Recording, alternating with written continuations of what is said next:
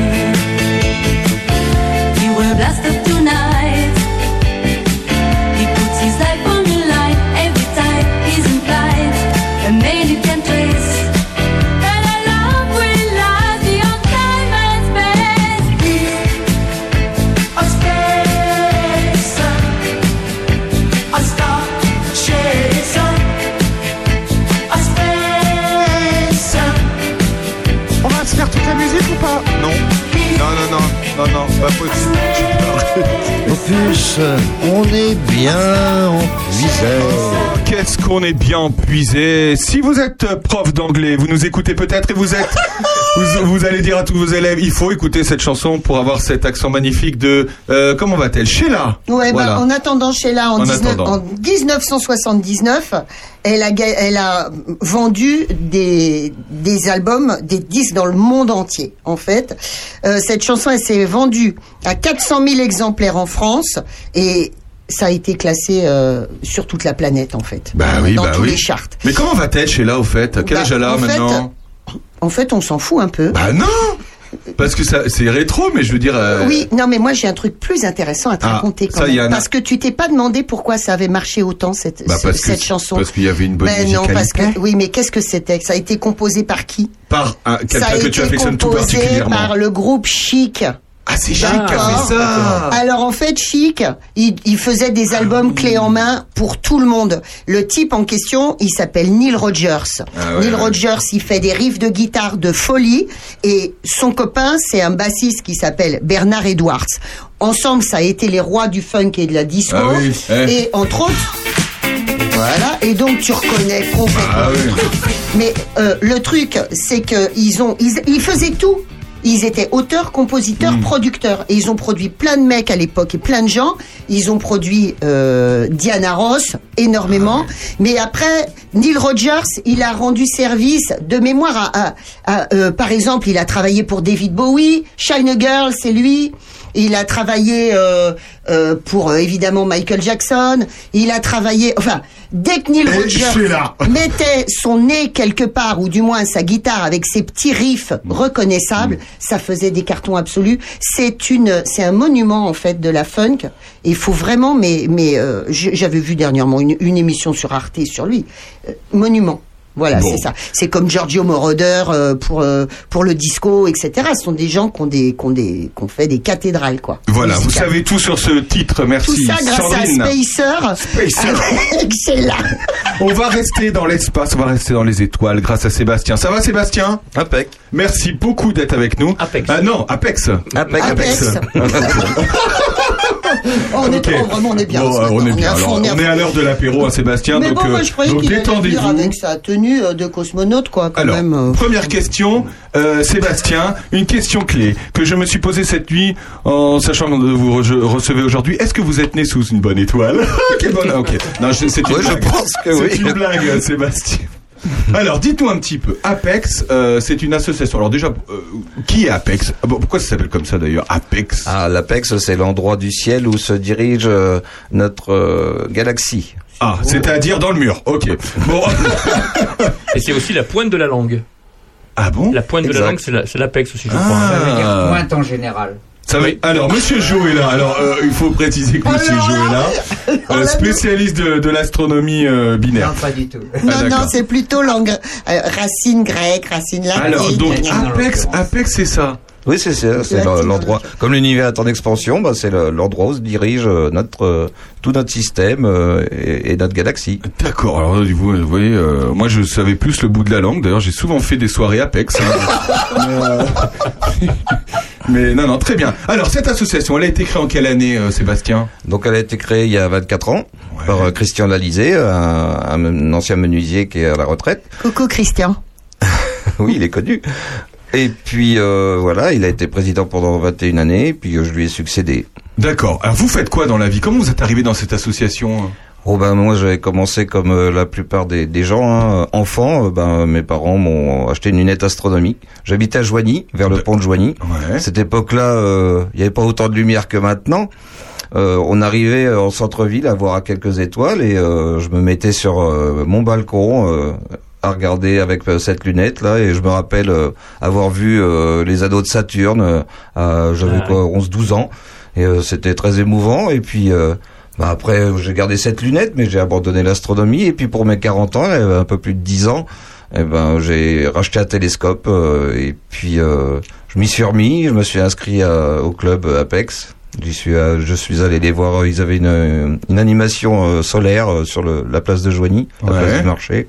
L'animation solaire, ça veut dire que vous mettez le télescope face au soleil. Alors vous nous expliquerez. euh, D'ailleurs, Il y a des instruments bien Voilà, spécifiques. c'est oui. spécifique. Faut pas le faire comme ça. Ah euh, non, non, voilà. non, non, non, nous on a des instruments bien spécifiés euh, euh, pour le solaire. D'accord, ok. Donc c'est venu tout petit en fait. C'est ça qui, qui vous a. Comme beaucoup d'enfants, il y a beaucoup d'enfants Ouais. qui sont euh, déjà c'est à leur programme scolaire, donc euh, ils sont intéressés par l'astronomie et euh, ont des instruments. Il y a beaucoup de gens qui ont des instruments. Oui, ça s'est peut-être démocratisé. On peut acheter un, un télescope aujourd'hui euh, assez facilement. Euh, c'est c'est peut-être. euh, Oui, euh, oui, oui, Euh, presque parce qu'il y a une pénurie d'instruments d'astronomie dans le monde entier. Avec Ah bon? le- la crise du Covid, bah, les gens sont restés chez eux, et, euh, se sont mis à regarder en l'air le soir Oh, c'est bien et à s'interroger Ah, sur l'astronomie. Et euh, il y a une pénurie de matériel astronomique dans le monde entier. Ah ouais, Sandrine Manteau qui adore être dans les étoiles. Euh, euh, ce que j'adore surtout, c'est quand Apex fait des animations dans les villes, dans les villages. Alors toujours, voilà, euh, ça peut être euh, en pleine journée quand vous regardez le soleil. Ça va être le cas cet après-midi. Oui, oui, cet Voilà. après-midi, euh, on, on attend que le soleil se montre un peu, mais euh, euh, on a euh, trois instruments euh, en extérieur qui sont euh, bien euh, orientés vers le soleil. On risque rien. Ce sont des instruments qui laissent passer euh, une portion bien spécifique du rayonnement solaire. Ça s'appelle le H-alpha. Et là, on voit ce qu'on appelle la chromosphère, c'est-à-dire une, la couche du soleil où il y a les protubérances, les filaments. euh, Les taches. les tâches solaires, ce sont nos instruments euh, de nuit euh, qui sont filtrés à la base avec un autre filtre pour voir les tâches solaires. Ça, c'est la photosphère. Et euh, donc, euh, on peut montrer aux gens l'activité solaire qui est euh, assez euh, conséquente en ce moment. Ah oui, donc c'est-à-dire on voit des, on voit des, on voit des choses autour du soleil qu'on voit pas là. On- nous on voit une boule. Vous, vous nous dites on voit euh, des choses autour quoi. oui, C'est oui, ça. oui, de- autour et dessus, oui. Hmm. Oh, ça c'est impressionnant ça. Alors il y a toujours beaucoup de monde. Euh, ça attire toujours beaucoup de monde les animations d'Apex. Moi j'ai eu l'occasion de vous voir à Courtenay. Oui. puisque c'est mon secteur, mais vous étiez également un jour, euh, euh, si je me trompe pas, euh, suite à une intervention d'Hubert Reeves. Oui. Vous Ah venez oui. aussi à Saint-Martin-sur-Ouane. Justement, oui, on a repris cette salle-là parce qu'elle est bien Voilà. située. Voilà, elle est bien située, il n'y a pas trop de pollution lumineuse. Voilà. D'accord. Alors figurez-vous que moi aussi j'avais un petit télescope quand j'étais petit. Et je me souviens avoir vu la, la, la première fois la lune. Ah, c'est souvent ce qui est regardé en La premier. lune. C'est le plus facile. La lune. Sandrine, Sandrine, Oui, Sandrine. oui, oui. Qu'est-ce qu'il y a Non, j'ai rien dit. Oui, bon, j'ai vu la lune. Non, mais c'est vraiment impressionnant. Non, mais c'est vrai. C'est vrai, moi, tout petit, qu'est-ce qu'il y a? Ça l'a fait rire? Mais non, c'est pas C'est grave. la lune de la voisine. Oh. euh, de la voisine ou du Non, voisin? pas Alors, la donc, euh. Plutôt du voisin. Euh, donc du coup, mais j'étais petit, je pouvais pas. Qu'est-ce que je veux dire? Non, mais je me rappelle avoir vu la, la lune dans un télescope et c'est vraiment impressionnant. On voit, euh, on voit les mers, c'est ça hein? Oui. Les cratères. MER, hein? Oui, les cratères. Les cratères. Mmh. Merci monsieur. Et euh, je crois vous, voir vu peut-être même quelqu'un marcher dessus.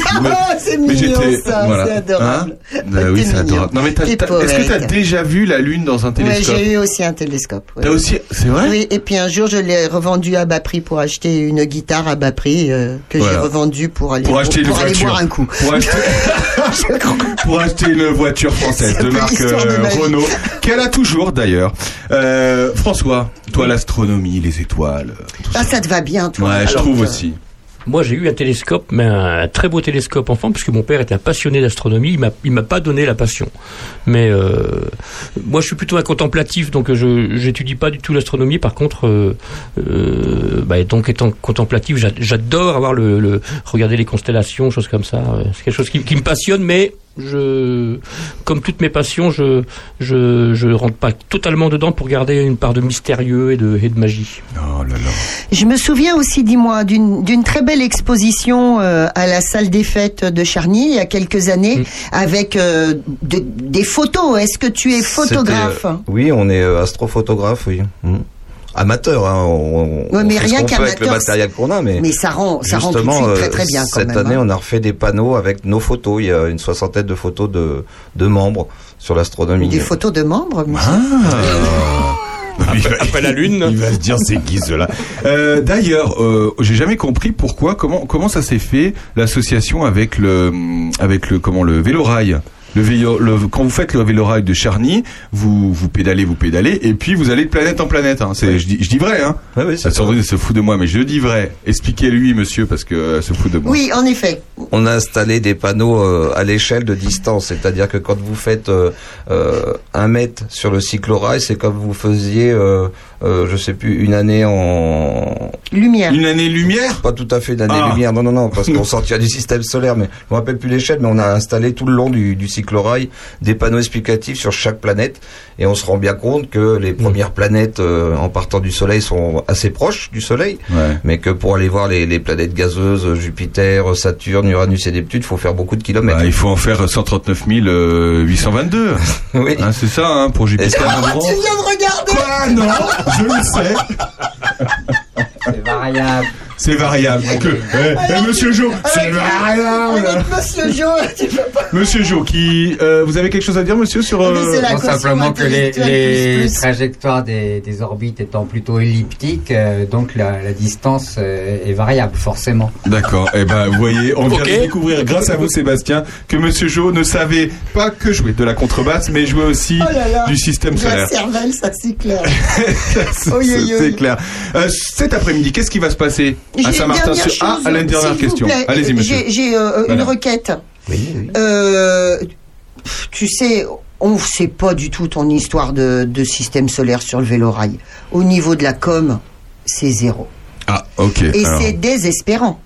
Parce que c'est vraiment dommage. Il va falloir faire des petits panneaux. Il va falloir que ce soit plus, euh, euh, un petit peu plus annoncé euh, euh, cette histoire de. C'est très très bien cette histoire de se balader euh, en, en pédalant, en voyant des panneaux. Franchement, il y a Monique là-bas qui est derrière la vitre. Elle me fait signe comme ça, l'air de dire oui, c'est vrai, on, on sait pas. Ah, tu veux dire que c'est pas assez mis en avant, c'est ça Tu la gomme un peu au niveau de la com là. hein. C'est euh, au niveau du cyclorail qu'il faut qu'il fasse la, la com, puisque Bah, nous, en aussi. fait, on, on est associés, oui, oui. Bah, ils vont bien quand même vouloir. Ils vont pas Bah, dire non. On Disons veut que pas nous, on que a, ça on a un accord aussi pour faire venir des classes euh, d'enfants pour euh, Ah. faire des animations aussi tout le, le lundi. Oui. On reçoit des classes, on- ils ont une partie de la journée où ils font du, du vélo-rail. Et on a euh, l'autre partie de la journée où on leur explique ben, euh, le système solaire, euh, ce qu'on a. On, on peut les faire observer aussi le soleil quand il y en a. Et justement, nous, on, on démarche déjà de notre côté les écoles pour faire cette animation-là. Et est-ce que tu voudrais bien le faire pour euh, des, des individuels, des groupes, euh, des privés? Ben, disons qu'en privé, euh, oui, faut, faut qu'il y ait, euh, j'ai des membres disponibles pour pour le faire. Oui, ça dépend le, le jour, la période de l'année, parce que Bien sûr. euh, L'été, par exemple. l'été, oui, on a quand même pas mal d'activités. Nous, on était avec la, nuit des étoiles, par exemple, ça nous prend tout un week-end. On fait d'autres expositions, on a des voyages de prévus dans dans le club. Donc euh, c'est vrai que euh, en été, c'est peut-être un peu plus difficile. Mais euh, oui, c'est envisageable. À partir voilà. du moment où on est prévenu, euh, on peut faire. euh, L'été, c'est le meilleur moyen de, de regarder le ciel, hein. C'est l'été. Pourquoi d'ailleurs Non, c'est l'hiver. C'est Eh ben, l'hiver. Pas de bol. Non, non, Non, non, non, je reprends ma question. c'est- l'été qu'on voit le plus d'étoiles, peut-être, non C'est ça Non, c'est euh, l'été, c'est bien parce qu'il fait beau, il Ah, fait chaud. voilà. Mais il fait nuit tard. Il fait nuit tard et la meilleure période, c'est quand même en hiver où il fait nuit tôt. Et les températures froides euh, éliminent l'humidité euh, dans, dans, dans le ciel et du coup on voit plus d'étoiles. Et le ciel est plus noir. C'est magnifique. Et alors, euh, je me suis toujours posé une question. Est-ce que euh, nous, ici en France, on voit le même ciel que celui qui habite en Australie? Oui, mais pas, pas tout à fait, non, pas tout à fait, puisque c'est l'hémisphère sud. Mais euh, ils ont un autre ciel, ils ont une partie, on a une partie du ciel commun, Ouais. euh, en commun, mais euh, non, ils voient pas tout à fait la même chose. Est-ce qu'ils voient la casserole? Non. Pourquoi on appelle la casserole? C'est quoi la casserole? Tu sais ce que c'est la casserole? Non, mais à part celles qui sont dans ta cuisine, Sandrine. Celle que j'ai au. ok, ouais. La batterie. Il y, en a Je veux qui en dire. ont plus que toi, t'inquiète pas. Euh, non, mais la casserole, c'est, on La l'appelle le chariot, sinon euh, La constellation de la Grande Ourse. la grande ours. Il y a C'est la plus connue, la plus facile à repérer. Voilà, c'est c'est celle qu'on. Je me rappelle effectivement à l'école, euh, première fois qu'on qu'on regarde une carte, on nous dit ça c'est la grande ours. Et en plus, c'est une, euh, une constellation qu'on voit euh, tout- toute l'année, puisqu'elle est pas loin de l'étoile polaire, donc euh, ça fait partie des constellations circumpolaires, c'est ce qu'on appelle, et qui reste toute l'année autour de l'étoile polaire, qui elle ne bouge pas, et donc euh, elle est facilement repérable. Alors quand on dit pas loin, est-ce que euh, je me suis toujours demandé, est-ce que quand je regarde les étoiles, est-ce que ce que je regarde c'est euh, l'instant présent ou euh, ce que je regarde a- c'est des étoiles mortes? Étoiles mortes en visuel, non, parce que faut quand même, euh, si on veut voir des étoiles mortes, faudrait euh, partir de Hubble, enfin un télescope qui voit très très loin. Et plus on voit loin, plus on remonte dans le temps. Euh, le- les lumières qu'on reçoit des étoiles ont été émises depuis euh, quelques minutes, quelques jours, quelques années, euh, quelques centaines. Non mais quelques années, c'est ça qui me paraît dingue, moi. De regarder quelque chose en me disant euh, la lumière, euh, elle est partie il y a quelques années. Tu vois ce que je veux dire, Sandrine? Des fois, tu regardes des gens et tu te dis la même chose. Hein. Non, vous voyez ce que je veux dire c'est- c'est- La, la lumière qui vient de l'étoile la plus proche de nous, Proxima du Centaure. Ouais. Elle a mis qua- 4,2 années lumière pour venir. Ah non mais attendez, mais c'est hallucinant. Mais ça se trouve, elle est éteinte à ce moment-là qu'on parle. Non, non, pas encore, mais... euh, Mais comment vous le savez On le saura dans 4 ans, monsieur la- la- L'image qu'on a de cette étoile qui est la plus près de nous, oui, elle date de il y a plus de 4 ans. Euh, Moi, ça me fascine, ça. Juste de savoir ça, ça me fascine. Bon, alors, c'est quoi vos animations? Là, aujourd'hui, et puis celles qui sont à venir, parce que ça m'a donné envie. Observation euh, solaire euh, toute la journée, expo photo, euh, photo justement de, des membres de l'association, euh, des membres actifs, et puis aussi on a des grandes photos du télescope Hubble qui font presque un mètre carré chaque photo, en grande définition, de très très belles photos. Et puis euh, on a nos instruments aussi qu'on présente euh, pour euh, éventuellement conseiller des gens pour des futurs achats. Euh, on reste ce soir pour, euh, si le temps euh, s'améliore un peu, faire de l'observation en, en soirée et de nuit avec le, le public qui restera. Et nos prochaines animations, bah, la- la- le, grand rendez-vous, c'est la, la nuit des étoiles au début euh, août. Le- Début août. Ah oui, oui. Oui, oui, là c'est. euh, Donc ça, c'est à le cet après-midi. Sébastien, restez avec nous dans quelques instants. Sandrine Manteau et Monsieur Jo vont vous envoyer dans les étoiles grâce à leur vocalise. Mais ça, ce sera tout de suite après Catherine. Qui Catherine? Lara Ah, avait déjà beau, compris ça. à l'époque que ce soir à Saint-Martin, vous allez vivre une nuit magique. Ah, À tout de suite. joli, ça. Ok, il n'y avait rien à faire. Ok,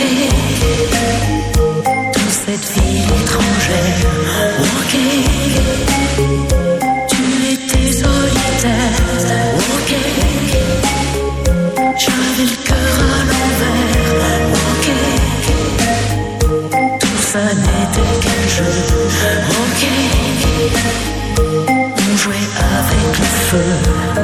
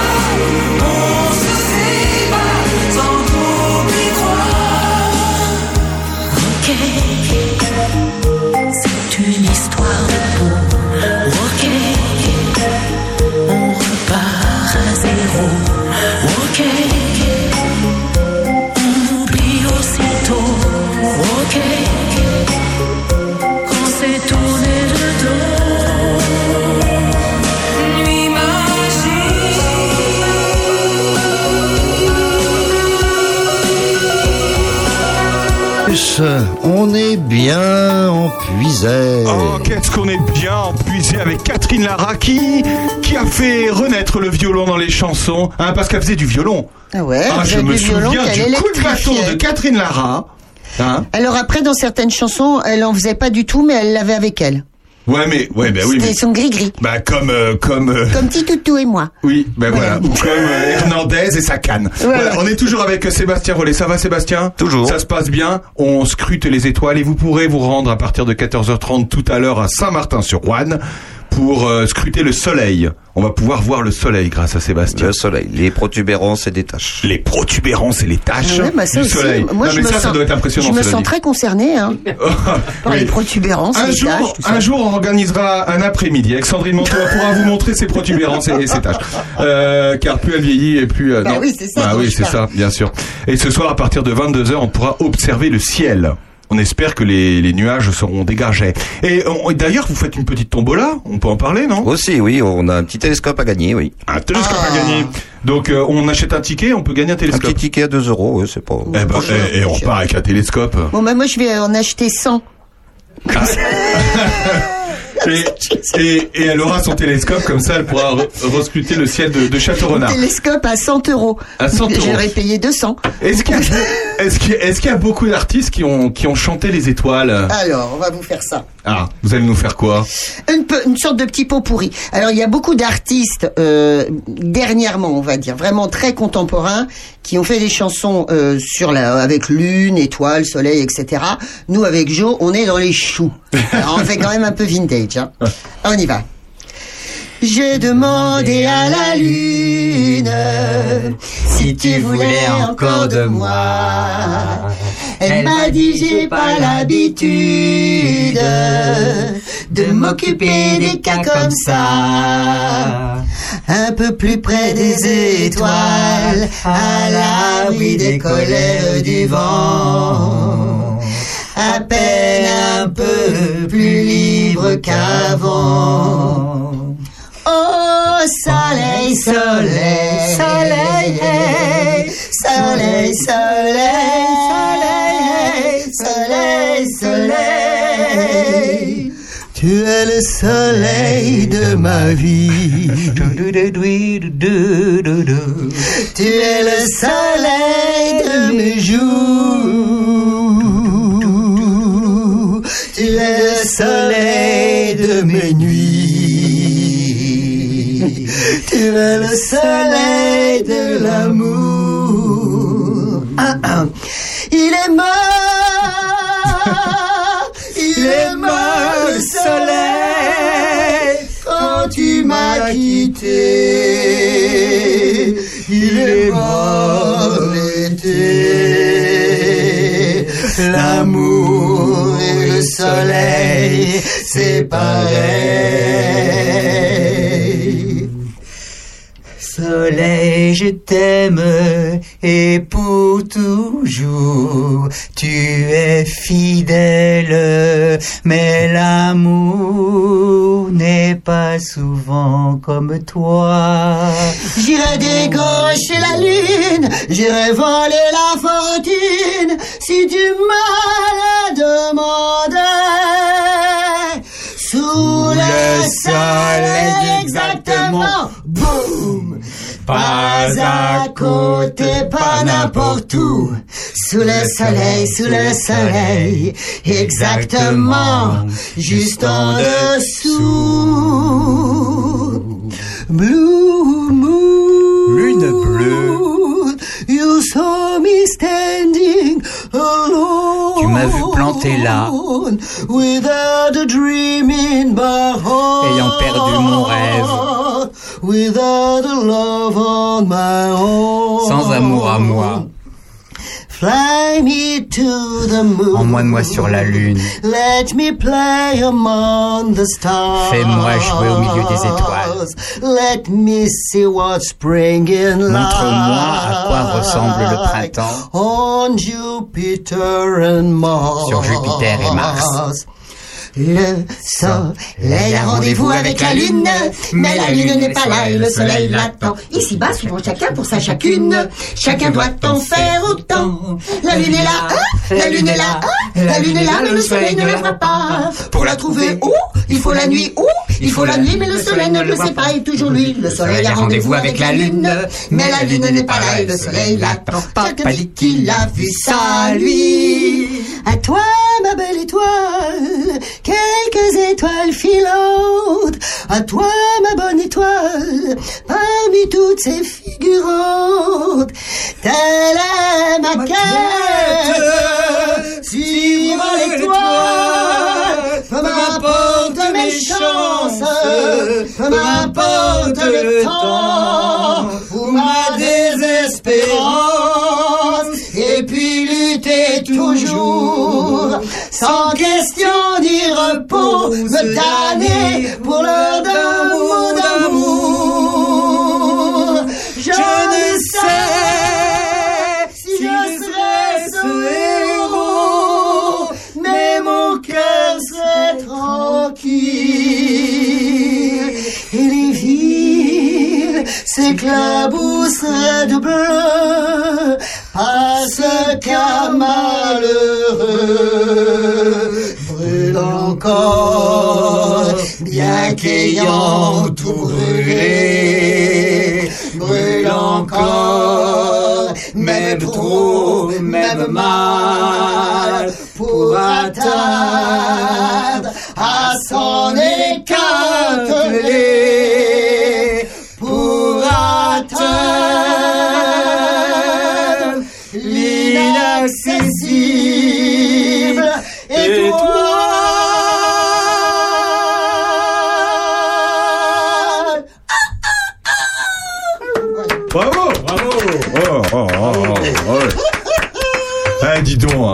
Ils ont bossé, hein, bravo. Hein. Ah oui, on est, Alors on est là, dis donc. Avec Monsieur Jo, on est obligé. Hein. Monsieur Jo, c'est faut que ce soit.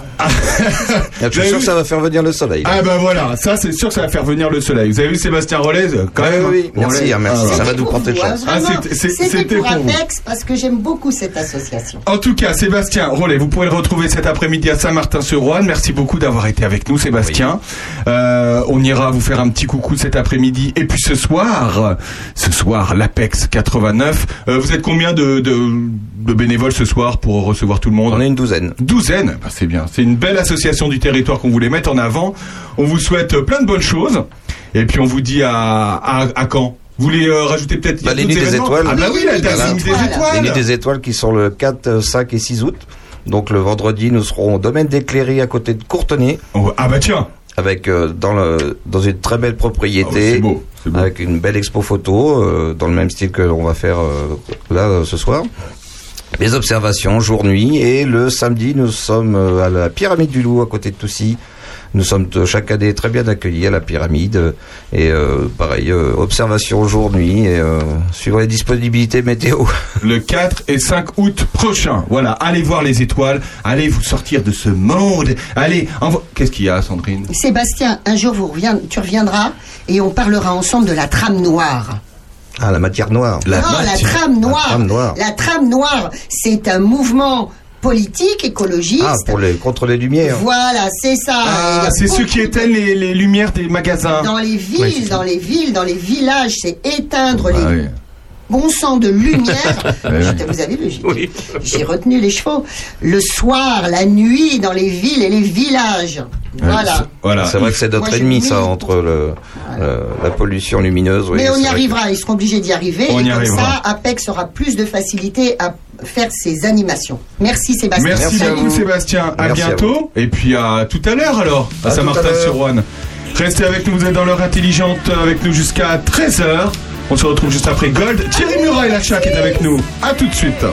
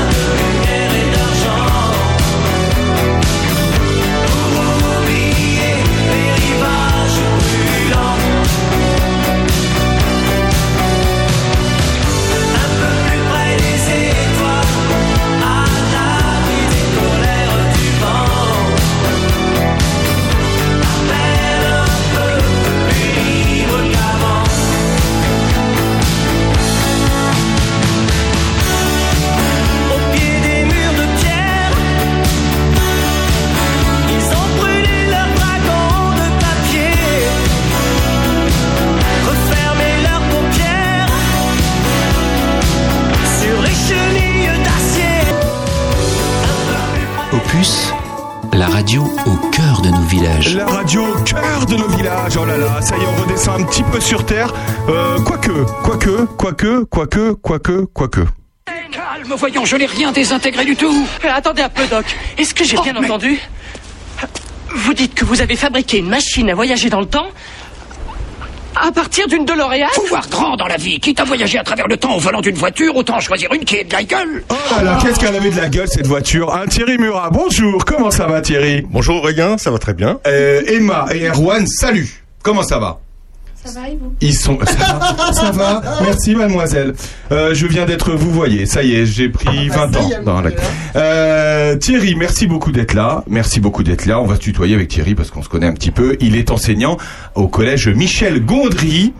C'est ça. Et voilà. Et au Et- lycée de Toussy aussi. et- C'est ça. Et au lycée de Toussy. Et on va expliquer pourquoi j'ai passé te- ce petit extrait de Retour vers les futurs. Parce que cette semaine, une DeLorean est venue avec un réalisateur venu au collège de Charny. C'était impressionnant. Il va nous raconter ça. Mais d'abord, euh, Thierry, tu vas nous expliquer un petit peu euh, ta vie, ton œuvre. Euh, depuis quand tu es, euh, tu es enseignant à Charny, peut-être? Oula, je vais peut-être pas donner de date parce que ça va pas me rejeunir cette Ah, affaire. D'accord. Alors dis-nous, dis-nous, dis-nous quand même un petit peu. Oh, ça fait depuis, euh, on va dire la fin des années 90 que je suis sur le territoire, donc ça commence à faire un petit peu et puis euh, et puis voilà. Et T'as toujours habité ici d'ailleurs ou pas? Euh, je suis originaire de d'Alsace. Euh, j'ai passé un an en région parisienne comme euh, tout jeune prof qui se respecte. Ouais. Euh, et puis euh, après, euh, je suis arrivé directement dans Lyon. D'accord. Alors comment d'ailleurs comment tu es arrivé dans Lyon? Non mais on pose la question à tout le monde. Hein. Tu es Alors, arrivé pas- via via l'éducation nationale, tu es arrivé dans Ah oui, oui, complètement. hein. Ah d'accord. Oui, oui, oui. C'est-à-dire que les premières années, en fait, on souhaitait, euh, moi et ma compagne, euh, revenir en Alsace. Et on savait que ça n'allait pas être possible en termes de points, donc on a demandé une académie, euh, euh, l'académie de Dijon, pensant Ouais. Côte d'Or, et on a appris que Lyon existait. Oh Voilà. Et finalement, Et finalement, on s'y est fait, puis on adore, et puis on, Ah au oui. bout de 2-3 ans, on ne faisait plus de demandes de mutation pour rejoindre l'Alsace. euh, on a acheté une maison, on a fait des enfants. Et on, Eh ben voilà. et on est très heureux que tu pas eu assez de points pour aller en Alsace. Et on est très heureux de t'avoir avec nous. Merci oui. François. Bon, alors, moi, je vais pas te demander ta taille de chaussures ni de chaussettes, mais comment t'es devenu monsieur cinéma dans le secteur? Ah, en fait, euh, ça a commencé par. euh, alors, j'ai toujours été passionné de cinéma. hein, euh, dès, mes années lycée, on avait monté un ciné-club euh, avec un ami, et puis euh, euh, lui a franchi la marche que je n'ai peut-être jamais osé franchir, c'est-à-dire qu'il il en a fait son métier, et puis moi, voilà, l'enseignement, c'est quand même quelque chose qui me bottait bien. Et du coup, en fait, ça a démarré sur Charny par, je sais pas si tu te souviens, François, les comédies musicales. Hein, Oui. donc, Il y a euh, eu des comédies musicales à il y a- Charny Il y a eu des comédies musicales sûr, à Charny. Et euh, ces comédies musicales ont commencé à intégrer en fait des parties filmées. Euh, Il y avait un écran qui s'intégrait au décor et puis moi j'avais en charge euh, justement la confection des décors et la réalisation avec les élèves de petites séquences filmées. Mais qui attends, qui faisait ces comédies musicales? Je comprends pas. Euh, en fait c'était une équipe de- d'enseignants Ah passionnés, bon professeurs Ah de français, de musique. Euh, donc c'était vraiment quelque chose de, de très gros qui mobilisait beaucoup d'élèves avec euh, plusieurs représentations sur le territoire à Charny, à Blénaud. Et donc toi, tu t'es mis à filmer tout ça? Euh, pas filmer la- les comédies musicales, mais filmer en fait des segments euh, vidéo qui prenaient sens dans l'histoire et qui étaient Ah, intégrés à la comédie musicale. Ah oui, ça faisait partie intégrante du spectacle. C'est ça. D'accord. Et donc les comédies musicales ont fini par s'arrêter. euh, puis ensuite, euh, bon, j'ai ouvert en fait un petit atelier cinéma au collège qui en 2017 est devenu euh, la première euh, classe à horaire aménagé cinéma euh, de la région Bourgogne-Franche-Comté. Qu'on appelle la chac. Déjà Ça, la c'est chac. super, hein. Déjà la chac, je trouve ça hyper stylé comme nom. La chac. La chac. C'est chic. C'est chac. C'est. Ok, bon d'accord. Ça... Tu fais hyper ringard à côté de ces, ces trois élèves. hein. Je te le dis tout de suite. Non mais je te le dis, c'est entre nous, je te le ça dis. devient intemporel. C'est intemporel, mais c'est sa nature. Euh, la chac, qu'est-ce que la chac? C'est la classe horaire aménagée Cinéma. Oh C'est ça. T'as vu un peu J'ai bossé. Donc Euh, tu l'as monté en combien Alors de- déjà, je ne l'ai pas monté seul, on était euh, toute une équipe, dont euh, ma collègue euh, Daria Gungiosh, hein, qui est une... Comment tu dis Daria Gungiosh, hein, D'accord. origine, Oui, euh, des origines Oui, roumaines. Oui, voilà. c'est vrai, à chaque fois, c'est compliqué à écrire dans le journal. Et tous les deux, du coup. C'est ça, en fait, euh, c'est-à-dire qu'on était à deux, à, principalement à monter le projet en 2017, et puis depuis, l'équipe s'est agrandie, euh, parce que voilà, on, on ne fait pas tourner une classe horaire aménagée euh, seule ou juste à deux, hein, il faut s'entourer de toute une équipe de, de professeurs avec des compétences différentes. Donc Daria, elle est, elle est prof de français à la base? Euh, elle est prof de français euh, et de lettres classiques, donc euh, de latin, et elle a passé, euh, comme moi, la certification cinéma audiovisuel euh, il y a quelques années. Et toi, t'es prof de? Physique, chimie et cinéma. Physique, chimie, physique, cinéma. chimie. Qui va très bien d'ailleurs avec le film euh, Retour vers le futur d'ailleurs. Complètement. Et alors, donc un jour, ce collège qui s'appelait le collège des Trois-Rivières. Cinq rivières. Et il y en avait cinq Ouais. C'était déjà Le problème, c'est qu'on ne savait même plus où étaient les cinq Eh rivières. ben, c'est pour ça, c'est ce que je dis. Parce que moi, j'en vois que trois. Mais bon, c'est pas grave. Donc, c'était les cinq rivières. Et puis, en fait, ils se sont dit, bah, attends, mais c'est quoi ce nom? Et ça a changé de nom. C'est ça. incroyable. Le collège a changé de nom. Bah en fait, euh, ça ne faisait plus sens en fait par Ouais. rapport à, à, en fait la, la culture audiovisuelle de l'établissement, le fait que on parle de la chac, mais le cinéma rayonne euh, sur l'ensemble des classes. hein. Il n'y a pas un élève qui, durant toute sa scolarité au collège, ne fera pas de cinéma, qu'il soit ou pas en classe à aménagée cinéma. Et donc ce, ce- cette coloration audiovisuelle. euh, ne faisait plus trop sens avec les, les cinq rivières. hein. Je n'ai rien contre les cinq rivières depuis. Non, euh, mais c'est bon, les rivières, euh, on les voit. Mais euh, là, par contre, donc ça s'est appelé comment? Ça, ça- comment vous avez trouvé le nom? Alors, euh, eh bien, en fait, euh, déjà, ce qui était clair, c'est qu'on voulait associer les élèves dans, dans Ouais, ce choix. Ça, c'est bien. Euh, et donc, euh, de mémoire, on avait, euh, parce qu'il fallait bien sûr mettre forcément le conseil départemental dans, dans la boucle, hein, parce que Qui a compétence du collège. exactement, qui a compétence du des collège. collèges, et puis euh, bien sûr des, des noms. Et euh, le choix, euh, je sais plus si vous vous souvenez. Est-ce que euh, ça vient pas des films suédés? Parce que vous réalisiez des films suédés et le plus grand euh, dans, le- dans le domaine, c'est Michel Gondry. Alors, en fait, Est-ce que c'était pas ça le lien Complètement. Donc, Ouais, euh, on avait le choix, enfin, les élèves et tout le personnel avaient le choix entre le collège Georges Méliès, Qui est bien aussi. qui est bien aussi, hein, euh, père spirituel d'un certain Mi- Michel Gondry, euh, Alice Guy, première femme réalisatrice, et Michel Gondry. Alors Michel Gondry, en fait, euh, ce qui s'est passé, c'est que euh, la même année, dans le dispositif collège au cinéma, on avait l'un de ses films qui était en programmé, donc Soyez sympa, rembobiné, qui justement euh, revenait sur cette histoire de film suédé, hein, euh, c'est-à-dire refaire avec les moyens du bord un remake de film en, en très peu de temps. Et, euh, euh, et voilà. Donc en fait, euh, concrètement, le choix entre trois personnalités, euh, deux morts et une personnalité vivante. Ok, oui. Alors, Mais c'est mieux, euh, c'est mieux. c'est mieux, mais euh, ça, ça induit quand même forcément Qu'ils soient d'accord. une qu'ils soient d'accord et puis euh, parfois aussi une certaine crainte des des élus euh, du conseil départemental pour euh, voilà euh, qui est Michel Gondry il faut quand même euh, est-ce qu'il a des positions politiques très marquées ou pas? Enfin voilà il y, avait des choses euh, C'est des freins. voilà plus des questionnements que des freins. Ah Mais ouais. En tout cas, il fallait euh, prendre ça. et puis on n'a pas eu euh, un accord euh, immédiat. hein. Il a fallu quand même que euh, constituer un dossier, euh, échanger avec le conseil départemental, et puis on a quand même rapidement eu euh, le feu vert. Euh, euh, en partie euh, grâce à notre conseillère départementale de, de l'époque qui était déjà Irène Leurier Brocardi, mais pas que. Hein, mais en tout cas, elle a fait également le, le lien avec euh, le, le vice-président qui avait euh, en charge euh, l'éducation au conseil départemental. Et donc, on a eu le feu vert pour euh, procéder au vote. Ouais, c'est incroyable. Et Michel Gondry, euh, A maintenant, gagné. ça s'appelle Et Michel Gondry, donc, euh, Ah. du coup, euh, avait déjà, bien sûr, en, en amont donné son accord. Euh, là aussi, c'était un petit peu surréaliste. Enfin, on, Ouais. on savait pas trop par qui passer. Et puis, euh, c'est euh, en fait Laurence Deloire de la DRAC qui a débloqué la, la situation en nous donnant le bon numéro de téléphone de sa première assistante parce qu'il avait tourné dans dans la Nièvre et dans le Lyon il y a euh, quelques années plus tôt pour son film Microbe et Gasoil. Incroyable. Il habitait déjà aux États-Unis à l'époque? Oui. Oui, oui. Mais Bon. du coup, il vient souvent. C'est ça qui est dingue. Et il est venu cette semaine. C'est ça. Alors Voilà. souvent, euh, mal- malheureusement, enfin, il est venu Ouais. pour l'inauguration de son collège, comme il se plaît à le euh, dire régulièrement, en septembre 2019, mais pour cause de crise sanitaire, donc Ah euh, bah forcément, ouais. il n'est plus Ouais. venu. Mais ça nous a pas empêché d'organiser plusieurs visioconférences. Et il vous fait des cadeaux. Ah, il nous fait des Il cadeaux. vous fait non, des cadeaux, il vous envoie des petits films qu'il a fait exprès pour vous, etc. il a été juste, euh, enfin, c'est- juste euh, quelqu'un de d'exceptionnel, de tout simplement gentil et qui nous a jamais oublié. Euh, nous tous, personnel du, du collège, hein, que ce soit les élèves comme comme euh, les adultes dans les moments difficiles, dans le gros, en, en plein plein confinement, euh, c'est-à-dire qu'il pensait à nous, il prenait de nos nouvelles. On a eu de magnifiques cadeaux de sa part, c'est-à-dire des, des films en stop motion qu'il a réalisés euh, que pour nous, que pour le collège, qui par, pour certains lui ont pris parfois euh, une semaine de travail à raison de 7 heures par jour.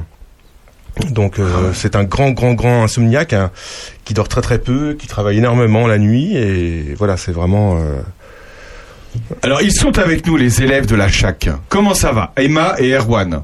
Ça va, vous? Av- Avancez-vous un petit peu du, micro. Alors, comment ça se passe avec Thierry? Comme il, comme il est parti, il a quitté le studio, vous pouvez parler de Thierry Murat, du coup. ça va, Emma? Oui. Alors, comment ça se passe, la CHAC? Raconte-nous un petit peu. T'es dans ce collège, euh, t'es en quelle classe déjà? Vous êtes en quelle classe? Euh, on est en troisième. Troisième, ok. Alors, la, la CHAC, ça consiste en quoi? Alors, euh, du coup, euh, la chaque, c'est sur euh, une durée de deux ans, donc c'est à partir de la quatrième. Donc, on est 18 dans la classe chaque, et bah, déjà en quatrième, on commence par étudier plein de films du début du cinéma pour nous éduquer un peu à la culture du cinéma, comment ça a commencé déjà à la base. Et on a quelques ateliers pratiques avec les iPads en quatrième, où on essaye de recréer la performance de cinéaste euh, du début du cinéma, donc euh, c'est intéressant. Erwan, t'es dans la même classe qu'Emma Oui, oui, je Ouais. suis en troisième aussi. D'accord. Euh, après, en troisième, on commence à... On étudie plus le cinéma moderne et euh, on continue quelques exercices avec les iPads, mais en milieu d'année, on commence déjà à pratiquer avec des caméras euh, beaucoup plus performantes pour, euh, à la fin de l'année, commencer à, à créer notre propre court-métrage d'environ 8 minutes. D'accord. Et vous avez découvert le cinéma grâce à- la CHAC et à Thierry Murat et à, et à- et à- au- à l'autre professeur Daria avec Gulioche. Daria, avec Daria. Ou alors vous aviez déjà, euh, des- vous aimiez déjà ça avant? Est-ce que vous, ou alors vous avez découvert le, ci- le cinéma autrement peut-être euh, Oui. des films que vous auriez jamais vus euh, Oui, chez oui, vous? c'est ça. euh, on a découvert le cinéma autrement parce qu'il y a des films qu'on a vus qu'on n'aurait pas eu l'idée de voir forcément Ouais. euh, chez nous. Du coup, on les a vus en cours et on les a bien décortiqués. Alors, ce qui est intéressant, euh, Thierry, je trouve, c'est euh, les euh, qui voient ça avant, parce que moi j'ai fait par exemple un BTS audiovisuel et euh, l'histoire du, du cinéma, l'histoire des films, etc. On l'apprend post, enfin après le bac. Donc là, c'est avant, c'est même au collège, c'est très tôt. Est-ce que est-ce que t'as l'impression, Thierry, que euh, il y a eu des vocations qui, qui qui sont nées grâce à cette à cette classe? Alors, euh, tout d'abord, je voulais dire que c'est pas forcément la, la vocation première de cette classe horaire aménagée de, de former de, de futurs euh, réalisateurs, réalisatrices, acteurs, actrices, etc. Euh, en fait, le, le cinéma est un, forti- un formidable vecteur de transmission des savoirs.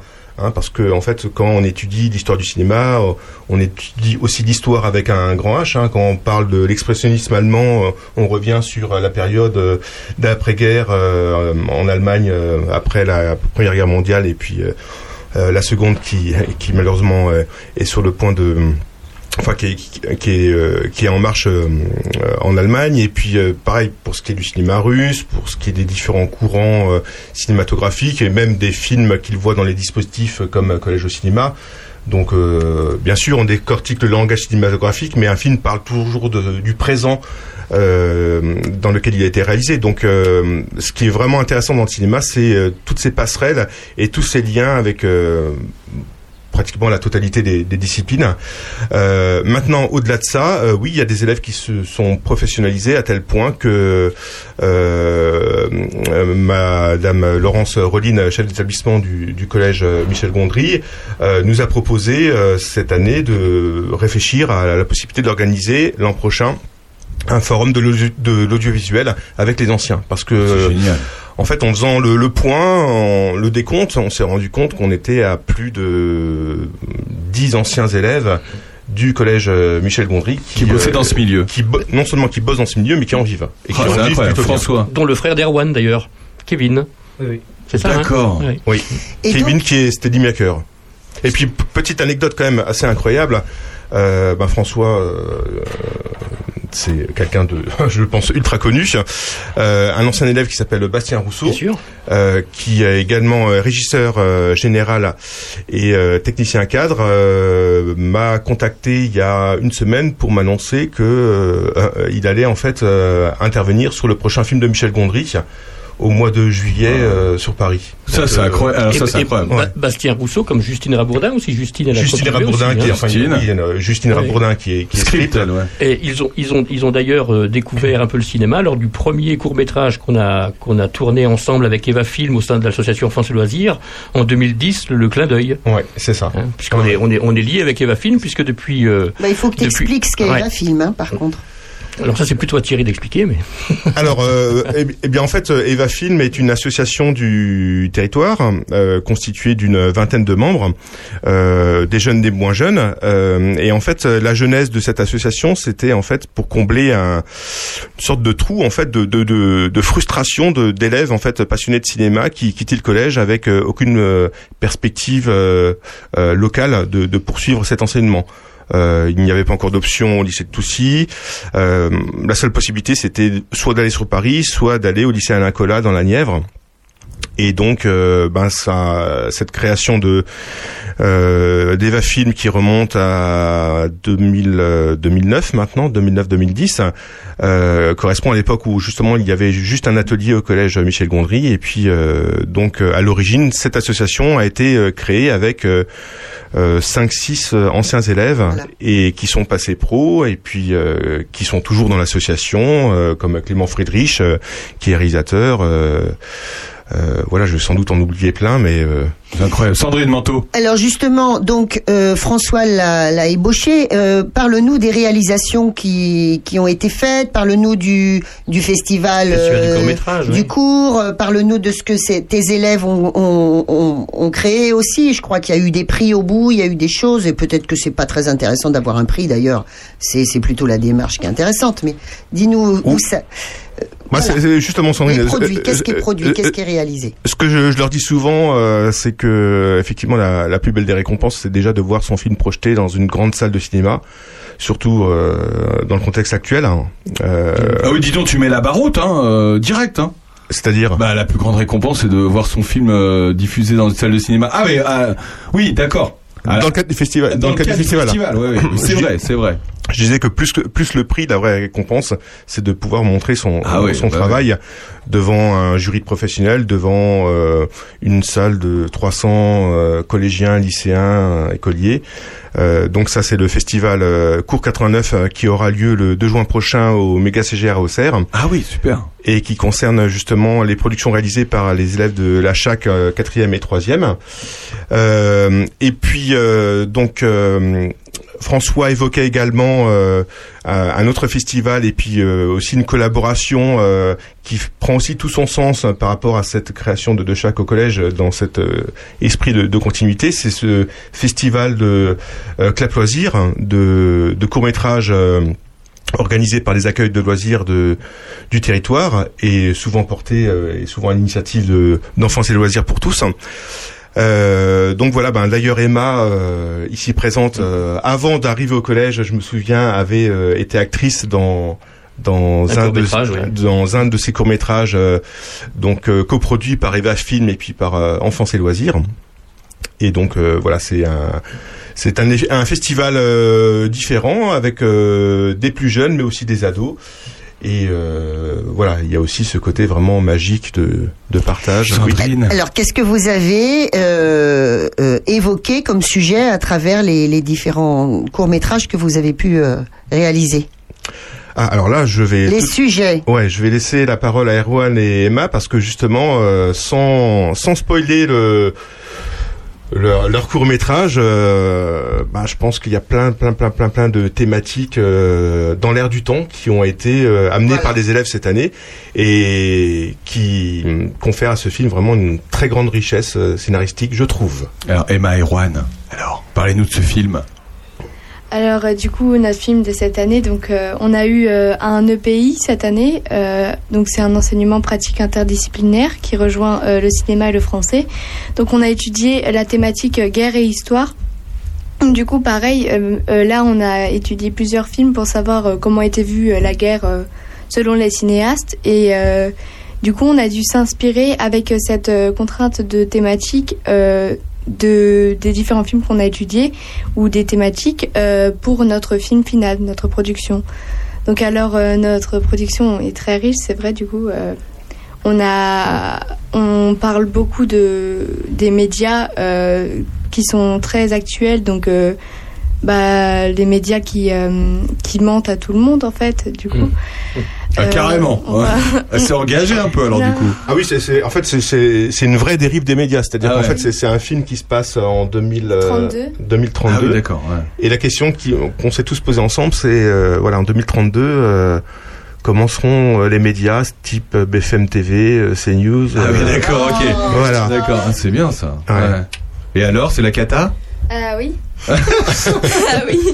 Du coup, bah, on a, on a parlé beaucoup de ça. euh, aussi, du coup, du futur de la planète dans 10 ans, Ah parce oui. que 10 ans, c'est pas très loin, mais du coup, il va y avoir déjà quelques problèmes. euh, pas très loin. C'est bien d'en être conscient à votre âge, hein Sandrine Est-ce que ça- Et- ce, et- ce- ce sont des préoccupations euh, pour, pour, pour toi, Emma et, et Erwan aussi? L'avenir de la planète, tout ça, c'est quelque chose qui vous. Oui. Oui. Alors il y a une autre préoccupation euh, que Emma n'a pas n'a pas citée qui fait pourtant euh, l'ouverture du film et je pense que Euh. elle et puis d'autres d'autres personnes y tenaient à intégrer cette partie dans le film. Euh, du coup, on a aussi parté- parlé de l'équité homme-femme, donc euh, Mm. parce que on parle du coup de du manque d'eau en 2032, avec euh, bah du coup les femmes. Les femmes qui vont chercher de l'eau pour leur mari et du coup voilà, Ah oui. on, a, on a voulu intégrer cette euh, partie importante parce que ça nous tenait à cœur aussi. C'est des sujets lourds hein, quand même, hein, je trouve. Ah oui, mais, oui, mais, oui. mais, non mais lourd, mais pour le coup, euh, enfin c'est c'est c'est superbe que de, de le traiter à leur âge. oui, oui. Quel âge vous avez d'ailleurs, Erwan et Euh, moi j'ai 15 ans. Et 15 moi, ans Et moi 14. voilà, 15 ans et 14 ans, Sandrine. Hein C'est super, moi j'adore. Alors encore une fois, bon, maintenant, il y a deux ans de ça, tu as ouvert euh, le, le département cinéma au lycée de Toussy? Euh, alors oui, euh, donc là pareil, hein, je je je n'étais pas seul euh, aux commandes hein, pour justement on était aussi une équipe. euh, on est en tout. Ah, bah euh, alors ça, me ca- ça casse mon mythe pour moi. Murat, Murat est un dieu vivant. Eh et bien non, eh bien non. Déjà, il a un nom. Déjà, il Thierry Murat, déjà, Thierry Ah, ça- Murat, ça ça, pète, ça hein. sonne, déjà, ça sonne sur une affiche de cinéma, je trouve, hein. On lui a souvent dit, euh, c'est pour ça, ça le surprend pas. On est quatre enseignants en fait au lycée de Toussy à avoir euh, donc construit justement euh, cette euh, option euh, cinéma audiovisuel qui démarre en seconde, qui se poursuit en première et qui s'achève en, en terminale. Et d'ailleurs, est-ce qu'il y a beaucoup d'élèves qui, euh, qui vont faire des, des bêtes euh, audio- audiovisuelles comme j'ai fait ou de, qui vont dans des filières comme ça? Il y a quoi maintenant d'ailleurs? Parce que moi, c'était il y a longtemps. Bah, il y a longtemps. Ben, euh, en fait, c'est- un peu le même constat euh, que je faisais par rapport au collège, c'est-à-dire que on ne va pas forcément en option cinéma audiovisuel pour ensuite euh, continuer dans des filières euh, post-bac liées à l'audiovisuel. C'est-à-dire que euh, l'option cinéma audiovisuel est une option qui est rare, elle se fait à Toussy et à Sens uniquement, et du coup, ça apporte une, véritable valeur ajoutée. Dans, je sais pas si vous avez déjà entendu parler de parcoursup, hein, cette euh, grosse machinerie qui du coup euh, permet aux élèves d'être affectés une fois qu'ils ont leur bac et du coup l'idée ça permet aussi aux élèves de, de choisir cette option et de se démarquer des autres en prenant quelque chose de, rare, de différent. Hein, C'est-à-dire qu'on a des élèves qui sont en terminale et, qui ont choisi l'option cinéma audiovisuel, mais qui vont devenir euh, ingénieurs ou euh, qui vont aller dans des filières euh, médicales ou paramédicales, enfin, qui n'ont pas forcément de lien direct avec l'audiovisuel. Mais en même temps, bien sûr, on a aussi des élèves qui choisissent l'option pour poursuivre dans les métiers du cinéma. On est avec Thierry Murat, on se retrouve dans un instant après une petite on va les laisser respirer un petit peu quand même parce que après Mickey 3D et Nico et Oli. Voilà, à tout de suite. Mais j'ai fermé la fenêtre. Approche-toi petit, écoute-moi gamin. Je vais te raconter l'histoire de l'être humain. Au début y avait rien, au début c'était bien. La nature avançait, y avait pas de chemin. Puis l'homme a débarqué avec ses gros souliers. Des coups de pied dans la gueule pour se faire respecter. Des routes à sens unique qu'il s'est mis à tracer. Les flèches dans la plaine se sont multipliées. Et tous les éléments se sont vus maîtrisés. En deux temps, trois mouvements, l'histoire était pliée. C'est pas demain la veille qu'on fera marche arrière.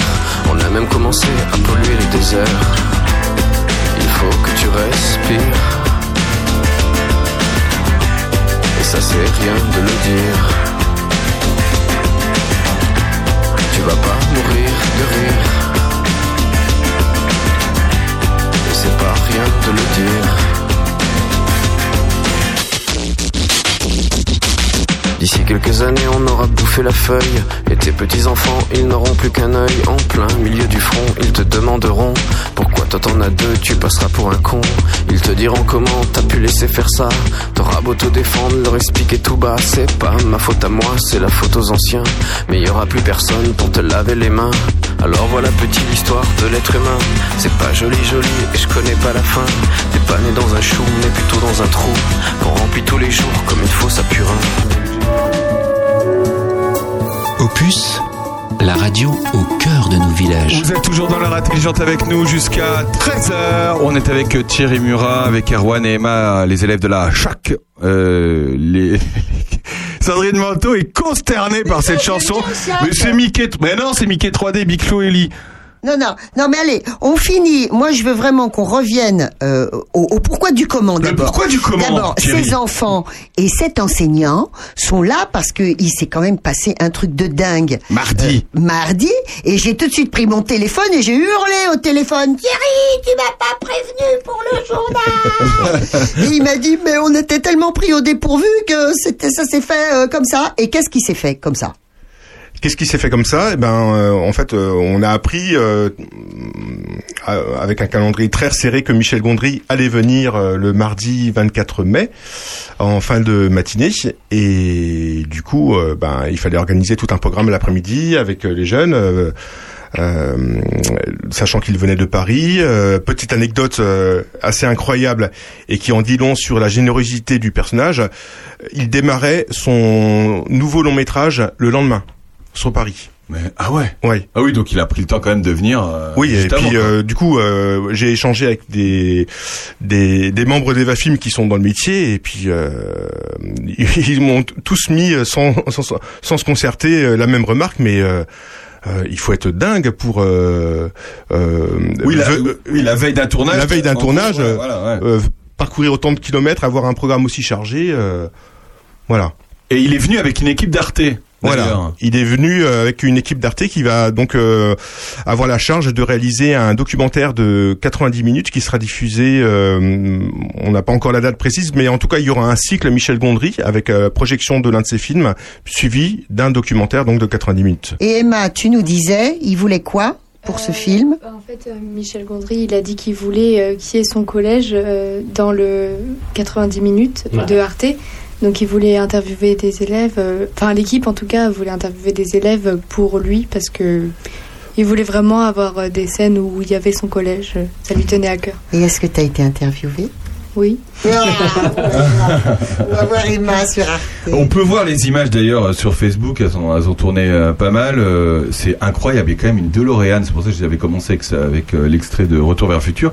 Il est venu avec une DeLorean, quoi. C'est mais ça. Quand même. Alors peut-être euh, pour Erwan et, et Emma, euh, ça, ça dit peut-être moins parce que. Mais euh, quand vous l'avez vu, non mais c'est un film que vous, a- que, que, que vous que vous avez regardé déjà ou pas oui.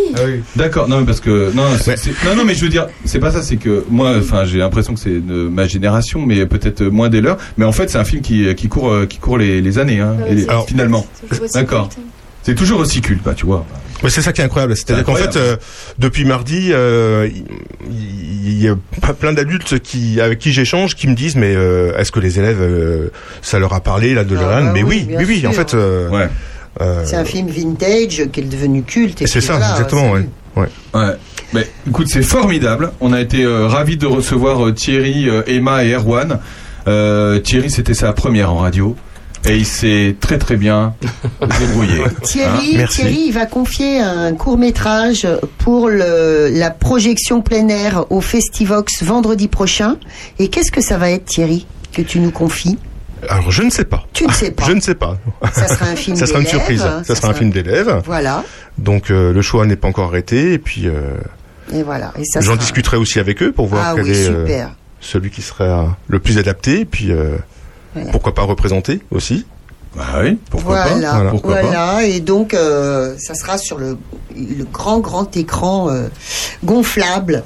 Euh, il- parce que eux, euh, parce qu'elle a un écran gonflable. Elle. Eh il ouais. est magnifique. Il est magnifique. écran. Et donc on fait le, on fait l'inauguration de cet écran et on a, on a une petite séquence avant grise. On a une petite séquence qui s'appelle les cours des copains et parmi les copains on a mis Thierry et les Ouais. enfants. Ah bah c'est génial. Erwan beaucoup. euh, et Emma, merci beaucoup d'avoir été avec nous. C'était top. Et Thierry, à bientôt. À bientôt, merci à vous tous. À bientôt. Et puis pour la chac et euh, voilà, il faut parler de la chac. Non, mais moi je trouve ça incroyable. Mais moi, moi je trouve ça incroyable. C'est, c'est, enfin, il y a une dynamique autour de, de cette, de ce collège et ju- justement de, de cette filière chac et du cinéma qui est quand même incroyable pour notre territoire, je trouve. Enfin, je veux dire, ça, ça, ça fait sortir du lot. Ça, c'est génial. Merci beaucoup Thierry. Merci à vous. Bientôt. À bientôt. On se retrouve dans un instant avec Akant, la Ferté-Loup. Pierre seront avec nous. Juste après, Sting veut nous, veut nous dire que il nous aime. It's love. Sting Ça, c'est pour, euh, C'est pour Sandrine. À tout de suite. hein. Jumped out of bed this morning with a smile upon my face. It's still there while I shave my chin, but the reason's hard for me to trace. I cook myself some breakfast, have some coffee while I muse. Where could this smile have come from?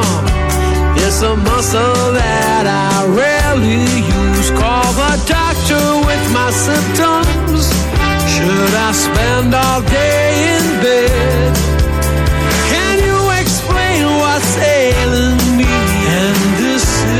What my doctor said. If it's love, it has no season. If it's love, there is no cure. If it's love, it won't see reason. And of this you can be sure. If it's love, you must surrender. If it's love that's turned you round, it's love, odds are slender. If it's love, you're sunk without a trace. One case can bring you down.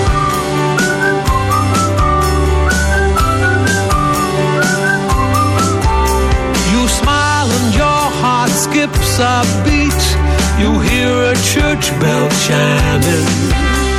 A sound that's ringing in your ears will set your heartbeat climbing.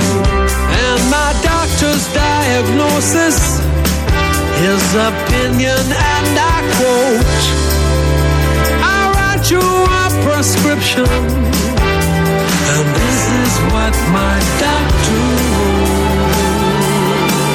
If it's love, it has no season. If it's love, there is no cure. If it's love, Opus, parlons village. Oh, parlons village, mais parlons d'un autre village, direction la Ferté-Loupière dans quelques instants, avec euh, l'association Acante. Euh, bonjour Sandrine Motte. Euh, j'ai un petit, j'ai un petit cadeau à faire à Chantal. Je Ah, peux alors, faire bah, bonjour cadeau à d'abord Chantal. Bonjour Voilà. Chantal. On Bonjour vous souhaite, Chantal, euh, bonjour on souhaite la bienvenue. Bonjour, Frédéric. Enchanté. Bonjour. Bonjour Frédéric. Euh, on, nous- on expliquera qui sont euh, ces jeunes gens euh, dans un instant. Bah, c'est Après. Sandrine Manteau. Bah, à, à- travers un poème, on va comprendre. Oh là là. On va comprendre qui ils sont. On va de surprise en surprise. Sandrine Manteau pour La vous Chantal. terre maternelle est douce aux anciens dieux, fait à chaque printemps, vainement éloquente, au chapiteau brisé, verdir une autre acante. Mais l'homme, indifférent aux rêves des aïeux, écoute sans frémir du fond des nuits sereines, la mer qui se lamente en pleurant les sirènes. José Maria de Heredia. Bravo merci beaucoup. Oh là là. Eh, alors quelle entrée Alors là, Léon, vous avez. Et elle fait rarement ça. Enfin, cela dit, si. Elle Non, fait, mais elle écoute, acanthe, c'est un mot qui, qui est tellement évocateur de plein de choses. Voilà, je, je crois que j'ai aimé acanthe la première fois simplement à travers le nom. Cette association va fêter ses 20 ans l'année prochaine. Oui. Déjà, on dit. Bah déjà, oui, c'est bien. Oui, oui. Alors, expliquez-nous un petit peu comment. Déjà, comment vous vous êtes arrivé sur ce territoire. On commence toujours par ça, nous. Eh bien, disons que ma famille euh, a des attaches dans Lyon, pas très loin de la Ferté-Loupière, donc c'est un village que je connaissais. Et puis, il y a une quinzaine d'années, j'y ai acheté une maison. Voilà. Et j'y suis venue à partir de là. euh, tous les tous les week-ends, euh, été comme hiver, et, puis avec l'âge, euh, j'y suis devenue de plus en plus. Et avec le confinement, j'y suis restée beaucoup. Voilà, donc ça fait 15 ans que je suis sur la Ferté-Loupière. Et tout de suite, j'ai été conquise par euh, qui était quand même euh, une création dans ce village tout à fait étonnant, étonnante. Voilà. Donc euh, voilà, j'ai commencé C'est à incroyable, m'intéresser à ce qui se parcours de vie, faisait, je trouve. à ce qui se faisait dans cette dans cette association. Génial. Alors c'est Acante, village d'artistes. Oui. c'est ça. Raconte-nous Chantal ce- ce- cette démarche et Bien disons que c'est un groupe d'artistes euh, qui a euh, maintenant bientôt 20 ans, qui cherchait des lieux pour exposer, pour créer, et qui s'était tourné vers le maire du village de l'époque, qui est Jean Avisé, pour trouver des endroits. Donc il a mis à leur disposition euh, bah, d'abord le presbytère qui n'était pas occupé, et puis il y a eu des, ex- des expositions éphémères euh, dans la grange, dans un local aussi qui n'était pas encore rénové, et ces, artistes euh, donc créaient et faisaient des petits événements d'exposition. Et puis il s'est créé une association. Voilà, au départ c'est comme ça. Et puis ensuite avec le temps, bien sûr un petit nombre d'artistes. Bon, ils avaient pas toujours, euh, ils arrivaient pas toujours à s'entendre. euh, c'était un peu compliqué les Bah, des programmations, etc. C'était des artistes. Donc, euh, Qu'est-ce qu'il y a, Sandrine Manteau La- L'association, l'association a tenu le coup. Elle a eu des hauts et des bas, et puis elle s'est structurée. Et elle s'est structurée de mieux en mieux parce que à partir de 2006, il y a eu un local dédié mis à disposition par la mairie dans un- une bâtisse qui a été complètement rénovée avec au rez-de-chaussée une salle d'exposition et euh, un espace boutique de vente permanente pour l'artisanat d'art et la- et l'art. Donc à partir de là, et, et on a aussi eu en charge le relais poste. Ah ouais, d'accord. euh, je crois que c'était la première fois en France qu'un relais poste était confié à une association. Et c'est le maire du village, Jean Ravizet, qui était même monté à Paris pour plaider la cause de cette association auprès de la direction générale de la Poste pour qu'on obtienne ce relais poste. Et, et il y est plus maintenant. Si, il si, y est encore. sûr, Ah, il y est encore. Ah, mais nous sommes multicartes. Vous êtes multicartes. Oui, mais, oui, mais oui. c'est ça qui est génial. C'est incroyable. que Des gens qui ont envie simplement de poser un, un courrier, recommander, etc., se retrouvent dans un endroit tellement beau avec l'exposition de, dizaines d'artisans, euh, artisans d'art et artistes, avec plein de choses à- Ça, ça vient de là, ma fille. Ah, Ah, elle, a, elle a un Moi, colis les autour du bijoux cou. viennent de, viennent de chez Acante. et, euh, et, et voilà, donc soudain, c'est une petite ouverture sur euh, des choses auxquelles ils s'attendent pas forcément. Et puis, hop, tu jettes un œil, puis tac, tu peux t'avancer. Puis après, un peu plus loin, tu as la galerie d'art, vraiment, avec les expositions temporaires. Et puis voilà, c'est comme ça que tu es conquis au fil du temps. François Jandot. D'ailleurs, l'ancien local, c'était un bar. C'était un Un bar. local, oui. Au départ, c'était même un hôtel-restaurant ou quelque chose comme Ah, ça. j'ai j'ai connu le bar, moi, Le- surtout. oui, ça a été un bar, oui, qui, était, qui s'appelait le bar de l'Étoile. Oui, c'est ça. Ah, d'accord. Et est-ce que vous pouvez nous éclairer sur le, le nom d'Acante À Kant, eh bien, ce sont les artistes de l'époque qui ont choisi ce nom-là par l'évocation que ça a de- des chapiteaux corinthiens, de, de tout ce que ça véhicule comme imaginaire. Et puis, ça fait aussi un lien avec le végétal. Et la Ferté-Loupière, c'est aussi des jardins qui se visitent. Et, et le- l'ancien maire était euh, un, est un, qui se dit jardinier. En fait, il était paysagiste de formation et, et il a mis à disposition son jardin qui se visite à, à droite de l'église. Donc voilà, c'est un ensemble de choses euh, comme ça qui rep- reprennent euh, des, des, des décors euh, qui sont euh, depuis l'Antiquité et qui font parler Alors, tu vois ce que c'est qu'une acanthe? Une acante. Tu Ah, pas du tout. Alors, c'est c'est une plante vivace qui a des... euh, Il y en a 30 sortes en, en- en tout, ça vient d'Afrique. Et euh, les feuilles sont très découpées. Ah oui. Il y a l'acanthe épineuse, du coup, euh, qui porte bien son nom. Et il y a des hampes florales absolument magnifiques, euh, blanches, violacées. Euh, sur le dessus, sur, oh, bon, alors les Grecs aimaient beaucoup cette plante. Tiens, voilà, la, la Oui, fleur, est là. c'est très joli. Vous tapez acante Oui. sur euh, sur Google. Effectivement, c'est oui, c'est c'est très très long, c'est coloré. Alors, euh, une fois qu'il y en a dans un jardin, mes enfants, si ça s'y plaît, eh ben t'es pas dans la hum. parce Ouais. qu'il y en a Ah bon partout. Hein. Ça c'est c'est vigoureux, mais c'est très étrange parce que dans les jardins du sud de la France, euh, méditerranéen, il y a beaucoup d'acanthes, mais elles souffrent quand même de la chaleur les acanthes et elles, elles se ratatinent, euh, elles se ratatinent tous les soirs. Elles sont par terre quoi. Et tous les matins avec la fraîcheur de la nuit, pof, elles remontent et puis elles se ratatinent. Un peu comme toi. Un peu comme moi, tout compte fait. Mais c'est bien vrai. Oh, tu es une belle acante. Bleu, bleu, toute bleue aujourd'hui. Bon, écoute, il y a quand même un grand artiste à côté de nous. Est-ce que Frédéric. alors Couraillon. Frédéric Couraillon, qui est peintre, qui est euh, de petit, de immense format, euh, céramiste.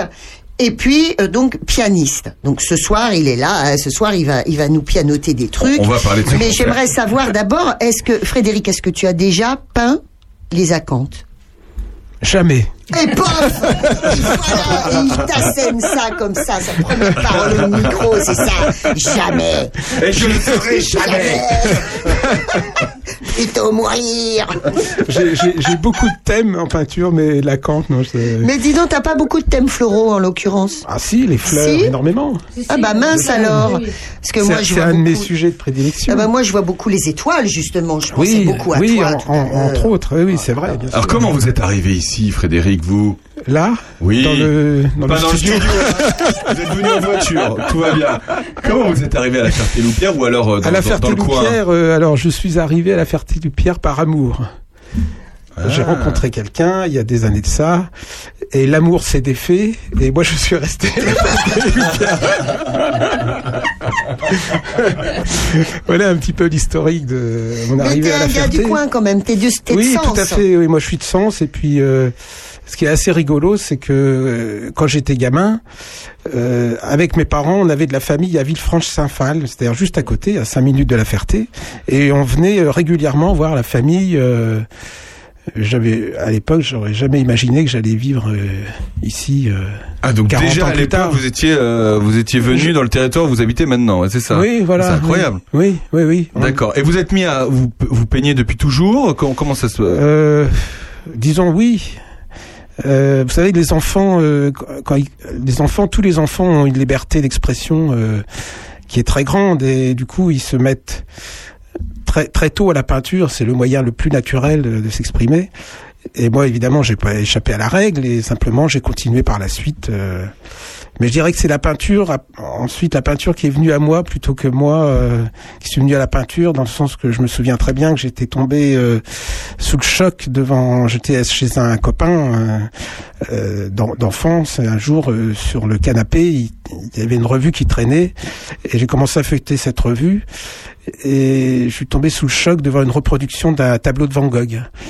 Et il y a comme ça des rencontres euh, qui fait que qui sont décisives. Après, je pense que ça aurait pu s'arrêter là, mais Sauf que j'étais tu- très ému par cette image. Ah je sais ouais. plus laquelle- de quel, est- quel était le tableau, hein, mais Ça a été Voilà, le il y a- déclic quoi. il y a, Ouais. Oui, il y a une sorte de déclic, et puis c'est surtout euh, c'est- c'est- c'est- il s'est passé quelque chose entre la peinture et euh, il y avait quelque chose de très émo- émouvant euh, pour moi à ce moment-là.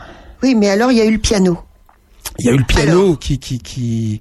Comment ça s'est passé Ah Oui, le piano, j'ai un parcours beaucoup plus, disons, classique. euh, Alors, j'ai été mis. euh, le, le, le, le piano, bon, bah, j'ai eu un environnement familial euh, favorable parce que mon père est pianiste amateur, donc j'ai baigné très tôt dans le dans cet univers euh, de musique, et donc il y avait toujours de la musique à la maison. euh, et par ce fait, j'ai commencé à étudier le piano vers 7 ans, 7-8 ans.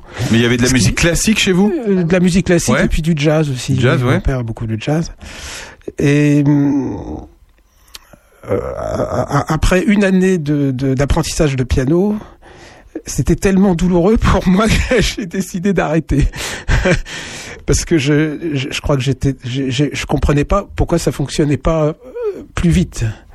Je voulais évidemment quand on apprend l'apprentissage d'un instrument, c'est quand même assez compliqué. Il y a des il y a des il y a, il y a des obstacles à surmonter, des difficultés techniques. Et moi, je je je, comprenais pas pourquoi ça avançait pas plus vite. Je pensais qu'au bout d'un an, j'allais être pianiste. Ah oui. C'était euh, d'ailleurs la première méthode que j'ai eue. Je me disais, bah, quand j'aurai terminé cette méthode, je serai pianiste virtuose. Vous aviez quel âge J'ai- J'étais à cette- pas au bout de mes peines. Vous aviez quel âge à, ces- à cette époque Euh, J'avais 7 ans, Sept 7, ans, 8 ouais, ans, oui, oui. Donc au bout d'un an, c'était tellement... euh, je rentrais dans de telles colères euh, par rapport à cet instrument. euh, j'ai arrêté, j'ai arrêté. Mais j'ai continué quand même euh, un petit peu à la maison. Et puis j'ai repris au bout d'une année d'in- d'interruption. Voilà, j'ai repris les cours là j'étais un peu plus sérieux. Puis vers l'âge de l'adolescence, là j'ai vraiment... euh, pris conscience qu'il fallait vraiment travailler parce que moi c'était mon rêve au départ quand j'avais quand j'étais gamin je voyais Arthur Rubinstein à la télé euh, mon rêve c'était ça d'être sur scène un jour voilà bon après le rêve c'est une chose mais il y a la réalité aussi et puis le travail quoi Ouais. c'est beaucoup de travail hein. Et alors, quand, quand la, la, le- la peinture revient, comment tu fais l'équilibre? À quel moment tu, tu marches l'amble comme ça Peinture, piano, peinture, piano? Alors, la, la passion de la peinture est arrivée assez tôt. Et ensuite, euh, comme j'avais ce parcours, euh, somme toute assez classique, c'est-à-dire le- le- les conservatoires, bon, c'est des études après. Hein, euh, du, du coup, j'avais pas énormément de temps euh, euh, pour peindre, mais j'avais vraiment la passion de la peinture. Donc l'équilibre s'est fait, euh, je dirais, après mes études, euh, peu à peu. Peu à peu, et je Vous avez fait consacre des études plus de quoi, temps. Frédéric? Bah, le CNSM, le Conservatoire de Paris. D'accord. Vous avez fait des études de en piano. en ouais, piano, ouais, d'accord. ouais, ouais. ouais. Oui. Premier prix du Conservatoire national de Paris. Oui. Ah, Donc c'est un pianiste professionnel de très haut niveau. Quand il dit qu'il rêvait d'être sur scène, oui, il a été sur scène, il est sur scène, et Oui. lorsqu'il est sur scène, je peux dire qu'il y a une sacrée présence. Mais c'est Alors, votre voilà, métier c'est aujourd'hui, vraiment- c'est ça Il est Ah pianiste. oui, bah mais oui, les- je- je- je- j'ai une double casquette. Enfin, c'est c'est la, la peinture et, la, et, la, et le piano. et la Oui, musique. par rapport à ce que vous disiez tout à l'heure, vous aviez envie, votre rêve quand vous étiez Oui. gamin, vous regardiez la télé, vous aviez envie, aujourd'hui vous l'êtes quand même. Ah oui, bien Voilà. sûr, oui, oui, oui. Non, mais voilà, Ah c'est oui, ça, c'est ça oui, qui est- oui, tout à fait. c'est ça qui Oui, est parce qu'il a passé beaucoup de temps sur son interruption de piano à 7, entre 7 ans et 8 ans. Mais ensuite, ensuite, j'ai passé beaucoup plus de temps sur le piano. Voilà, c'est des années de piano et il joue tous les Oui. jours. Et lorsque vous venez à la Ferté-Loupière, si les fenêtres sont ouvertes, euh, vous entendez euh, quand il travaille son piano euh, dans la journée. Alors, ce qui est drôle, c'est qu'à Acante, on expose Frédéric et on programme Frédéric au piano, euh, Ce soir. en solo ou en, en, en, en- en Ou- formation. ou en Là, formation. ce soir, c'est Voilà. formation. Parce Ça, qu'à c'est- parce qu'à Comte, c'est des expositions, mais c'est aussi euh, des concerts. On a plusieurs concerts par an. Et tous les ans, on programme. Et donc, ce soir, il y aura un, concert avec Frédéric Couraillon et deux de ses comparses, qui sont les deux Bonardo. Camille, et Emmanuel Bonardo. Emmanuel Bonardo. Vous les Voilà. jouez où ces concerts?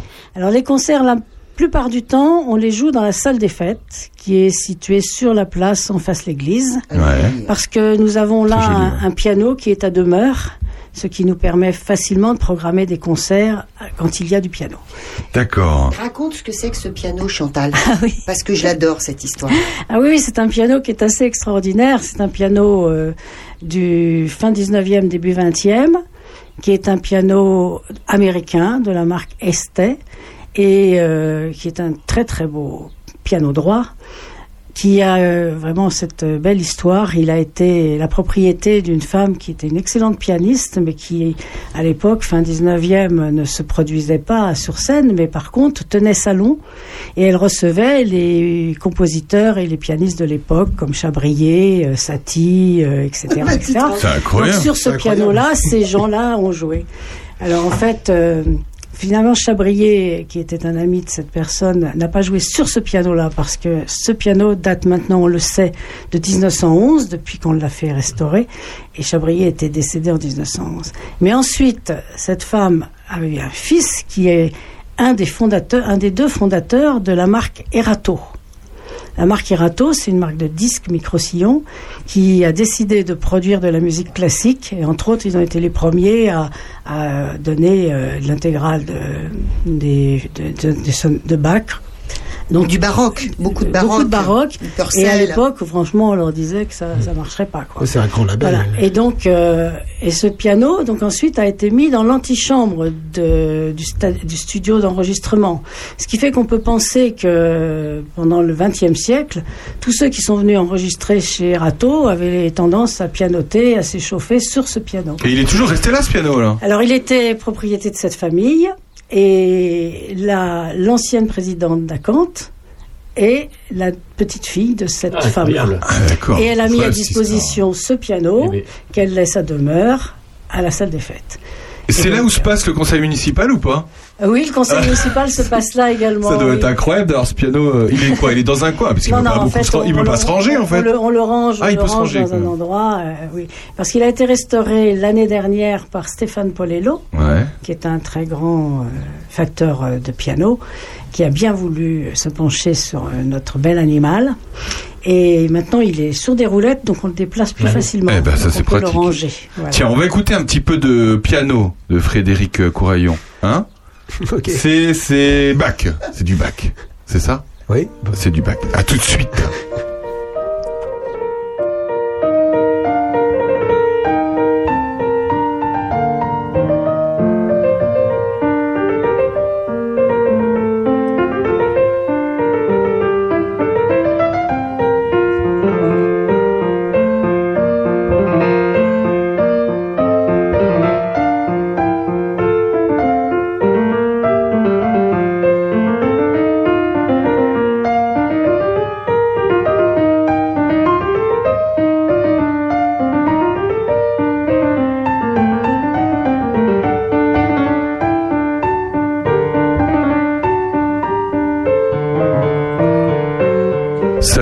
Bien d'écouter un petit peu de, de musique classique, je trouve. Oh, ça m'a apaisé, Sandrine.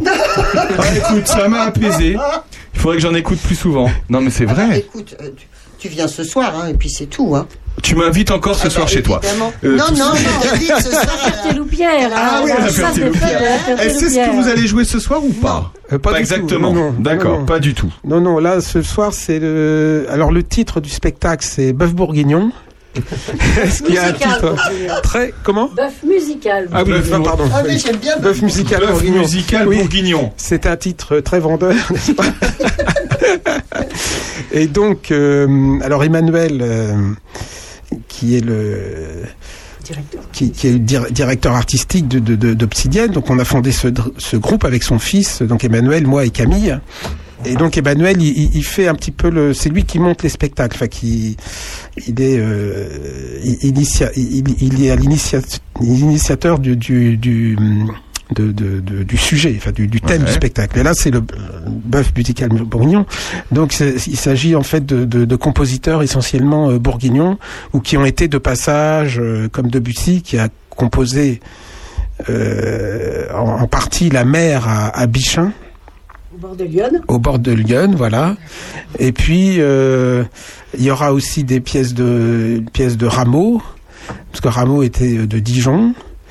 Euh, le rappel des oiseaux, voilà, je vais jouer ça ce, soir, Debussy et Rameau. Il y aura aussi de, évidemment de la musique euh, euh, médiévale. Parce qu'Emmanuel et Camille sont aussi euh, chanteurs, ils jouent de des instruments anciens et ils, chantent également. C'est ce soir à la salle des fêtes de la Ferté-Loupière à 20h30. La réservation est recommandée, mais la participation est libre. C'est ça? Absolument. Ça, vous faites toujours des, euh, ça justement. On fait euh, toujours cela parce que je pense que ça permet à des gens qui ont des petits budgets Oui. de venir et, et de voilà. On, nous, on est pour la promotion de l'art et de la culture. On veut que ça s'ouvre à tous.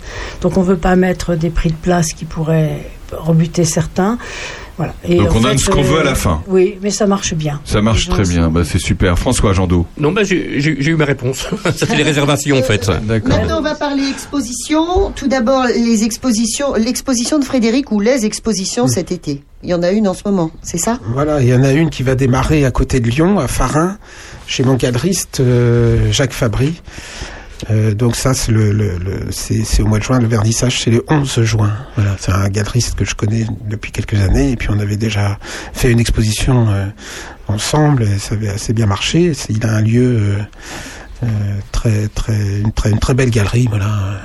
Alors, il faut quand même des, il faut que ce soit grand quand même pour t'accueillir, euh, Frédéric. Parce que les œuvres font très, 12 mètres très par grands- 12. Oui, à peu Non, non. près. À peu près. non, non, quand même pas, mais mais euh, c'est vrai que je- je- je- à à la Ferté, j'ai un grenier qui est tel- tellement grand pour travailler.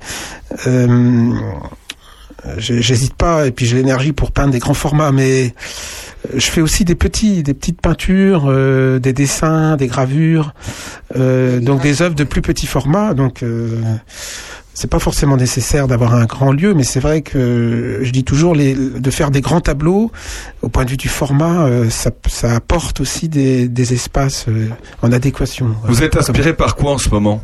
Vous peignez quoi Moi en ce moment, par exemple? Euh, Qu'est-ce qui vous inspire dans ce dans ce monde de fou? Ah, le, Ou cette nature. Enfin, qu'est- qu'est-ce que vous, qu'est-ce que vous peignez en ce moment? Par exemple, vous êtes euh, dans votre moment- grenier en ce moment. euh, On peut on peut y voir quoi en préparation? Ah, Dans mon atelier, bah, je, je suis en train de travailler euh, sur une scène euh, euh, de maternité, qui est un thème euh, que je, travaille euh, régulièrement, enfin qui revient en, tous les cas régulièrement dans mon travail. Moi, il y a, un mot que j'aime beaucoup dans la peinture, enfin euh, même pas que dans la peinture, c'est le mot anachronisme, c'est-à-dire d'aller puiser des sujets qui ont déjà été exploités par d'autres artistes. C'est ça qui motive ma ma, ma démarche artistique en réalité et et d'essayer de les interpréter à ma manière quoi. Donc le thème de la maternité, euh, ça a été exploité euh, énormément, euh, par exemple à la Renaissance italienne. Enfin, c'est un thème euh, universel et, et, et voilà, c'est comme les fleurs aussi. Hein, les fleurs. ont- je suis, je suis en train de voir vos œuvres. Des animaux aussi. Ah, c'est bien. ah Je suis en train de voir vos œuvres là sur sur Oui, internet quand oui. vous tapez votre nom. Effectivement, ça a l'air très grand, mais c'est magnifique. Là, il y a des. Vous avez exposé à l'abbaye de Saint-Germain d'Auxerre, apparemment, Voilà, c'est ça, c'est ça, oui, Là, oui. on voit les œuvres. Effectivement, on se rend compte par rapport à la Alors, taille de, de l'abbaye, on oui. se rend compte des œuvres. Effectivement. Oui, l'ab- l'abbaye. Mais il faut avoir un très grand salon pour exposer vos tableaux. euh, Oui. C'est ça. Hein Et puis, euh, très grand salon. à, à la Ferté-Loupière, on Voilà. a également l'été, en plus de, Voilà. du lieu où on a notre boutique, on investit euh, une grange, une très grande grange qui est à côté de l'église, la grange du prieuré, où là on fait des expositions grand format. D'accord. Cet été, on aura deux expositions grand format, comme tous les étés. Et Frédéric a exposé dans cette grange. Et je peux vous dire que ces tableaux, c'était, il, prenait vraiment toute la lumière et, et tout l'espace. C'était très beau. Ils sont très grands, très lourds et superbes. Parce que là, il y a une photo de vous Ah dans votre grenier, Frédéric. Oui. Le tableau, euh, il fait 2 mètres de haut. hein. De haut, hein, pas de large, de haut. hein. Oui, oui. Parce que là, il y a une photo de- devant moi, il y a- le, le tableau est plus haut que vous. hein. Il y a des tableaux Ah bah qui font presque 3 mètres oui, de haut. Ah oui, d'accord. Mais les tableaux de Frédéric dans la grange de la Ferté-Loupière, il y a une, ça entre en résonance au niveau des, c'est les matières, ce sont les couleurs, c'est, Oui, c'était vraiment une très très belle exposition. Oui, parce que la, la grange de la Ferté, c'est un monument, euh, c'est une architecture déjà qui est très présente physiquement, qui dégage déjà une, force euh, d'architecture déjà. Et hum, je me voyais pas euh, mettre, par exemple, des, petits dessins légers. Enfin, ça, serait complètement étouffé par la pierre. Et ce- ces grands espaces c'est comme l'abbaye Saint-Germain. C'est des espaces qui sont tellement présents et qui sont tellement forts que ça nécessite de- évidemment de mettre de la de la peinture euh, des, des grands formats. Après, encore faut-il qu'elle soit forte elle-même aussi. La Elle est peinture. très forte. Sandrine Manteau. Tu as exposé également à la cathédrale de Sens, à l'orangerie. À l'Orangerie, voilà, oui. Je pense à ça parce que là, il y avait toute ta variété de, de travaux qui étaient présentés. Oui, oui. Voilà, il y avait des tout petits. euh, moi, c'était la première fois que je découvrais euh, le travail de Frédéric. J'étais euh, halluciné. Voilà, c'était magnifique. Donc des beaux lieux prestigieux, Ouais, des beaux prestigieux. lieux. Oui, c'est des beaux lieux. En Ça, accord avec les œuvres. Qu'est-ce que vous nous préparez euh, pour l'été à. Cantes Attends, il y a encore une autre expo. Il y a encore une autre expo. Frédéric, oui, c'est Oui, il y a une autre exposition là qui va qui est démarrer plus le proche 20 que Lyon. Donc, euh, Voilà, oui, c'est vrai. Oui, oui, oui, oui, bien sûr. signaler cette Oui. exposition. Cette expo, c'est, ça démarre le 25 juin jusqu'au 17 juillet à, au musée euh, L'Arsenat à, Saint-Aubin-Châteauneuf. D'accord. Et donc c'est une exposition où là je vais pouvoir aussi mettre euh, une grande peinture et puis aussi des pièces plus petites. C'est un très beau musée euh, qui est euh, donc la- l'adjointe à la culture qui est vraiment euh, fait un travail formidable. C'est Françoise Richet. Et donc il y aura également un concert au mois de juillet. Il y a, parce qu'il y a un piano dans ce dans ce, Bah dans oui, ce parce lieu. que vous, avez la double casquette. Bah oui, est-ce que puis- la question, est-ce que vous peignez en écoutant euh, vos- euh, des- les musiques de la musique classique C'est une question qu'on m'a souvent posée. euh, pas tout le temps. pas tout le temps, parce qu'en fait, euh, euh, parfois j'ai besoin de, vraiment de, de- de silence pour peindre. Oui. euh, Pour euh, réfléchir vraiment, euh, et notamment, notamment pour trouver le sujet. Et, euh, et parfois la musique me donne de, aussi de l'énergie aussi pour peindre. Donc c'est c'est un peu paradoxal. Ça dépend de l'humeur du moment. Qu'est-ce que nous prépare à Kant pour cet été le programme? Bien, disons que on a des expositions en cours qui vont et tous les mois à la galerie. Il y a une nouvelle exposition. Il faut savoir que c'est toute l'année, hiver comme été. Donc il y a toujours une exposition en cours à la galerie. Et en plus, euh, donc l'été, comme je l'ai dit, il y a des grandes expositions à la Grange du Prieuré, où on aura une peintre qui est Catherine Ray, tout d'abord, du 18 juin au 24 juillet, qui sera suivie par l'exposition de Raphaël Pia, qui sera du 30 juillet au 11 septembre. Et pendant cette période-là, à la galerie, on, a, on aura Jean-Christophe Schmitt, ensuite Bénédicte Serre, Raphaël Murcia, qui est du coin. Il y a également l'atelier du peintre, dis-moi. Alors, Euh, du photographe. Il y a la- l'atelier voilà, du et, photographe. et, et on a également l'atelier du photographe. Les expositions photos sont, se passent l'été dans un local qui est attenant à la Grange du Prieuré, qu'on appelle l'atelier du photographe, parce que là aussi il y a une histoire sur cette, euh, ce local. Et on aura des, une exposition photo de Pierre-Jean Cardona et ensuite de Jean-Michel Inger. Et c'est ouvert. Donc quand vous dites que c'est ouvert toute l'année, on peut s'y rendre quel jour? Moi, si par exemple, je, C'est je- je- tous les jours sauf le lundi. tous les jours sauf le lundi. Et en général, les jours fériés, on est ouvert également. Donc il y a toujours quelqu'un pour euh, nous, nous Il y a recevoir toujours là-bas. quelqu'un. Alors, en général, c'est ouvert de 9h30 le matin à midi et demi. Et en hiver, de 14h30 à, 15, à 17h30. Et en été, c'est 18h30. D'accord. Donc c'est comme une boutique en fait. C'est une. C'est une, mais une c'est une boutique. C'est On a des boutique. salariés qui tiennent à cette boutique. Et on peut, Euh, pour on ce qui est de la Grange et des expos dans la Grange, il faut dire qu'à part l'exposition de Frédéric Couraillon, euh, l'exposition de Marie Morel. L'année dernière, oui. Oh, oh là là là là là C'était extraordinaire. On a, on a vraiment, on a vraiment eu des, on a de très belles expositions à la Grange. incroyable. On a eu Judith Wolf aussi, aussi, qui avait fait une très très belle exposition. Enfin, tous les ans, on a des, des belles, très belles expositions. En fait, on y va les yeux fermés, hein, je te le dis. Hein. Ouais. Oui, tu y vas les yeux fermés. Je sais pas comment vous faites pour, pour euh, sélectionner ça, mais alors ils ont. C'est souvent les artistes qui viennent à nous. Ah De temps en temps, euh, à l'occasion de rencontres, on sollicite des artistes qui ensuite euh, bah, nous, euh, nous, nous contactent pour voir comment on va programmer quelque chose. L'an prochain, on aura aussi de très belles expositions sur la Grange qui sont déjà. Ce déjà sera l'occasion de. Et puis après, tu vas faire un petit tour dans le jardin, qui est son- l'année dernière, il était somptueux. Ah, il est somptueux cette année. Il est beaucoup plus beau que l'année dernière. Parce que c'est une nouvelle bénévole qui s'en occupe. Oui. ce qu'on m'a dit. C'est une nouvelle bénévole qui s'en occupe, qui est Catherine Bergeol. Parce qu'en fait, ce jardin appartient à Jean Ravisé. Et il a créé ce lieu il y a plus de 25 ans. Puis il y a quelques, il y a 4-5 ans, on- il, il avait eu des ennuis de santé, et bon, il avait d'autres projets, et il pouvait plus trop s'occuper de son jardin, et tout le monde disait c'est pas possible, il faut que ce jardin reste ouvert.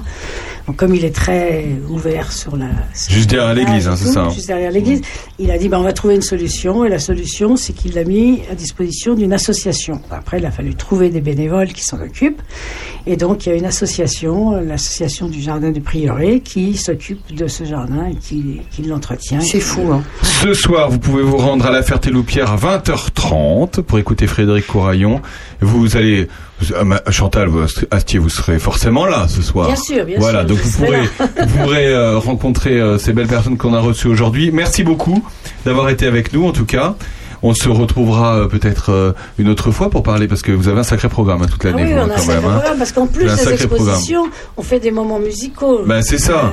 C'est ça. Le samedi à 17h, pendant l'été, à la Grange, justement, en extérieur. Exactement. Eh ben, merci beaucoup à tous les deux d'avoir été avec nous. Bon concert ce soir. Ça va être magnifique. Voilà, ça va être magnifique. Comme euh, Mélodie Gardot qui chante c'est magnifique. À bientôt Chantal, merci, Frédéric, beaucoup. à bientôt. Merci, merci beaucoup. À, à, tout de suite. Et merci à Monique.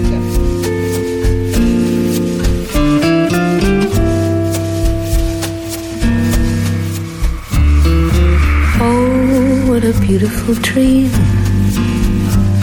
Oh, what a beautiful scene. C'est magnifique. Tropical water serene. Colors of coral and cream. C'est magnifique. Magnifique.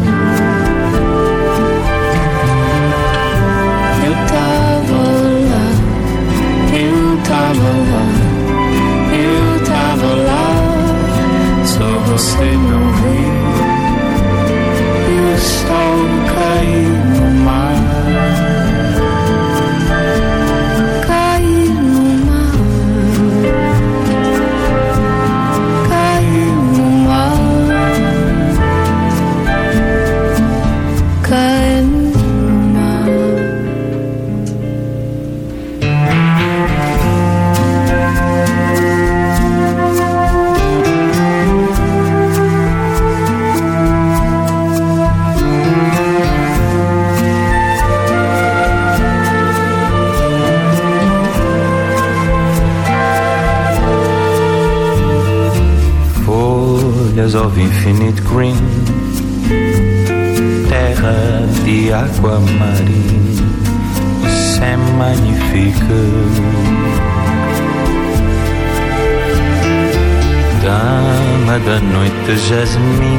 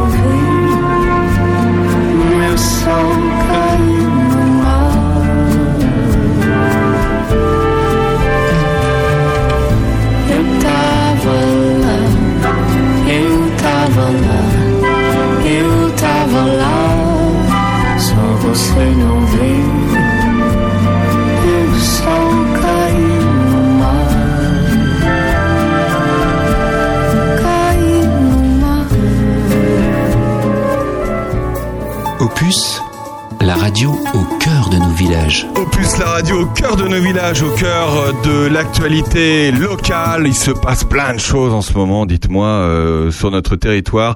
On a eu à Kant, on a eu Thierry Murat, on a eu plein de monde. Bernard Lecomte nous a nous a rejoint. Salut Bernard. Salut. Ça va bien Oui. Euh, une émission euh, chargée. On va pas pouvoir euh, on va pas pouvoir faire beaucoup d'actualités euh, euh, locales, mais juste pour vous dire que euh, dans le magazine M du Monde, vous pouvez retrouver quatre pages sur euh, notre euh, notre copain Pierre Olas.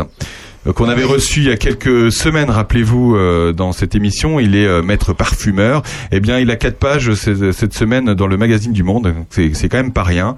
Euh, voilà. Euh, sachez que le prochain conseil municipal aura lieu mardi prochain, le 31 mai à 19h30. Un conseil qui n'était pas prévu dans le dans le calendrier annuel, mais qui va se passer. Donc voilà, euh, un ordre du jour avec euh, sept points. euh, ça va être assez rapide. Euh, voilà, on vous rappelle que vous pouvez vous rendre quand vous voulez euh, et quand voilà, c'est libre. Vous pouvez vous rendre au conseil municipal ce sera mardi soir. Euh, une très belle euh, balade gourmande a eu lieu euh, la semaine dernière, dimanche dernier. Voilà, avec le comité des fêtes de, de Prunois, de Villefranche et de bon, J'y ai participé avec le comité des fêtes évidemment de, de Prunois, c'était génial. Voilà, il y a eu 100, 130 euh, marcheurs qui se sont baladés entre Villefranche, euh, Prunois et d'ici. Et voilà, on en, on en- je pense qu'on en fera d'autres parce que euh, parce que c'était super. Euh, L'atelier d'Hélène, vous le savez, c'est le lundi de 14h à 18h et les vendredis de 14h à 18h. Euh, sachez que c'est en lien avec Enfance et Loisirs pour tous. Si vous aimez la couture, si vous voulez découvrir le patchwork, le, crochet, euh, l'art la- l'art d'Angers, je sais pas ce que c'est, mais l'art d'Angers, eh bien voilà, il y a un atelier qui se réunit tous les lundis et tous les vendredis après-midi. C'est par euh, voilà par notre copine Hélène. Euh, voilà. Eh bien, ça c'est bien. Euh, Qu'est-ce qu'il y a d'autre comme information? Bah, Michel Gondry, on en a parlé. La fabuloserie, les nouveaux horaires de la mairie. Le 1er juin, vous pourrez. la mairie de Charnier-Épuisé sera ouverte de 10h à midi. Voilà. À partir du 1er juin, le samedi. Voilà, c'est nouveau, ça vient de sortir. Euh, en plus des horaires habituels, évidemment. Euh, Qu'est-ce qu'il y a d'autre Euh, euh, Le dimanche 5 juin. Alors il y aura, ça sera chargé. La semaine prochaine, on aura, le comité des fêtes de de d'ici qui sera avec nous. Il y aura un vide grenier le 5 juin. Euh, à d'ici, il y aura également une randonnée à Villefranche-Saint-Phal au profit de l'école de Villefranche. Euh, voilà, donc ça c'est le dimanche 5 juin à partir de 10h. Euh, Qu'est-ce qu'il y a d'autre? L'élection de Micharnier de Puisé, il y aura une grosse fête le 18 juin à Charny avec euh, la fête, la fameuse fête de la, Saint-Jean. Euh, voilà, il y aura une paella, etc. On aura l'occasion d'en reparler. Pas mal d'infos. Il y a eu un super tournoi de foot jeudi. Le tournoi Gérard Bélier, ça a réuni euh, 18 euh, équipes de foot. Euh, J'y suis passé, c'était super. Et le soir même, pour vous dire, je suis allé dans la première fois dans un stade de foot. Voilà, au stade de foot de l'abbé Deschamps. C'était jeudi. J'ai vécu une expérience extraordinaire. Voilà, avec Dominique et nos neveux, on était, c'était génial. J'avais jamais mis les pieds dans un stade de foot. Sandrine Manteau, t'as as déjà été voir un match? Oui, c'était terrible. je suis allée, je suis allée au, au- comment ça s'appelle, au, au Parc des Princes. Ah oui. Ah ouais, non mais là. Quand ça, il y a longtemps ou pas Il y a longtemps. Ouais, s'il y a Mais la saucisse frite était bonne. Hein. Pour Bon, le reste, j'ai rien compris. hein. Ah non, non, c'était c'était formidable. En plus, tu penses avoir perdu et à deux minutes de la fin, la GIA marque un but. Écoute, c'était euh, Oh. extraordinaire. Euh, Vide grenier le 6 août à Charny. À Charny, euh, voilà, le 6 août, le 6 août, et puis euh, l'apéro concert le premier week-end de juillet. L'Union des commerçants organise euh, le ah, bah, bah, bah, le marché nocturne, évidemment. Euh, voilà, Bernard, Bernard, Bernard Lecomte est avec nous. Merci beaucoup d'être avec nous, Bernard. Euh, la campagne bat son plein, ça y est. Hein, les législatives, on est en plein dedans. On vote dans 15 jours seulement. On a vu les candidats. Euh, il y en a neuf dans Lyon, d'ailleurs. Neuf candidats quand même hein, sur notre circonscription. On rappelle, vous allez voter pour votre coin de France, pour la personne qui va vous représenter à l'Assemblée nationale. C'est quand même pas rien. Euh, ça y est, on se met à parler des vrais sujets, hein, euh, Bernard. Pouvoir d'achat, euh, pouvoir d'achat, des désertifications. Eh, alors, écoutez, moi après deux heures d'émission, me faire dire pouvoir d'achat et désertification médicale, Bernard, c'est dur. Bernard. Oui, j'allais dire enfin. Enfin, mais oui. parce que après une campagne présidentielle quand même euh, très très perturbée et pour par la Covid et par la guerre en Ukraine, euh, après un début de, de, de nouveau gouvernement un petit peu compliqué, on peut y revenir. euh, on va enfin parler politique. C'est-à-dire parler des vrais sujets, de ce qui intéresse les gens. Et il est vrai qu'une campagne législative, c'est un petit peu comme une campagne municipale, euh, c'est le, prétexte à des vraies rencontres. On peut tout à fait, très librement, on voit dans le journal, où on entend dire, tiens, tel candidat est à la salle des fêtes tel jour, ben on va voir. Euh, ça prend quoi? Une demi-heure, une heure, une heure et demie, grand maximum, mais au moins, on y va, on écoute, on est d'accord, on n'est pas d'accord, on peut poser une question même, etc. C'est ça, la vraie politique. C'est quand on parle des vrais sujets, Aurélien, tu viens de le dire, c'est le pouvoir d'achat, on sent bien hein, en ce moment, euh, pouvoir d'achat, j'allais dire, et inflation, et conséquences de l'inflation. Ça, ça nous pend au nez. Alors, qu'est-ce qu'on fait dans ces cas-là? Comment ça se passe? Est-ce que quelqu'un peut nous dire pourquoi les prix augmentent ici et pas là, etc. Désertification médicale, parce que chez nous, sur Charny, comme dans beaucoup de coins de France, c'est un sujet terrifiant, parce qu'il y a, on sait aujourd'hui qu'il y a des vieilles personnes ou des gens sans moyens qui ne se soignent pas comme ils devraient l'être dans un pays moderne. Donc ça, c'est un vrai sujet. L'insécurité, euh, incontestablement, si on oublie le côté polémique de l'affaire, c'est aussi un sujet pour un pays comme le nôtre. Euh, alors, nous, on a relativement de la chance dans les territoires ruraux, euh, ça se passe plutôt bien, mais on sait bien, on a des amis, des cousins, des copains qui habitent dans certaines banlieues où ça se passe très mal. Voilà des vrais sujets avec sur lesquels on peut parler très librement avec les neuf candidats dont tu as parlé, c'est important aussi qu'il y ait neuf candidats.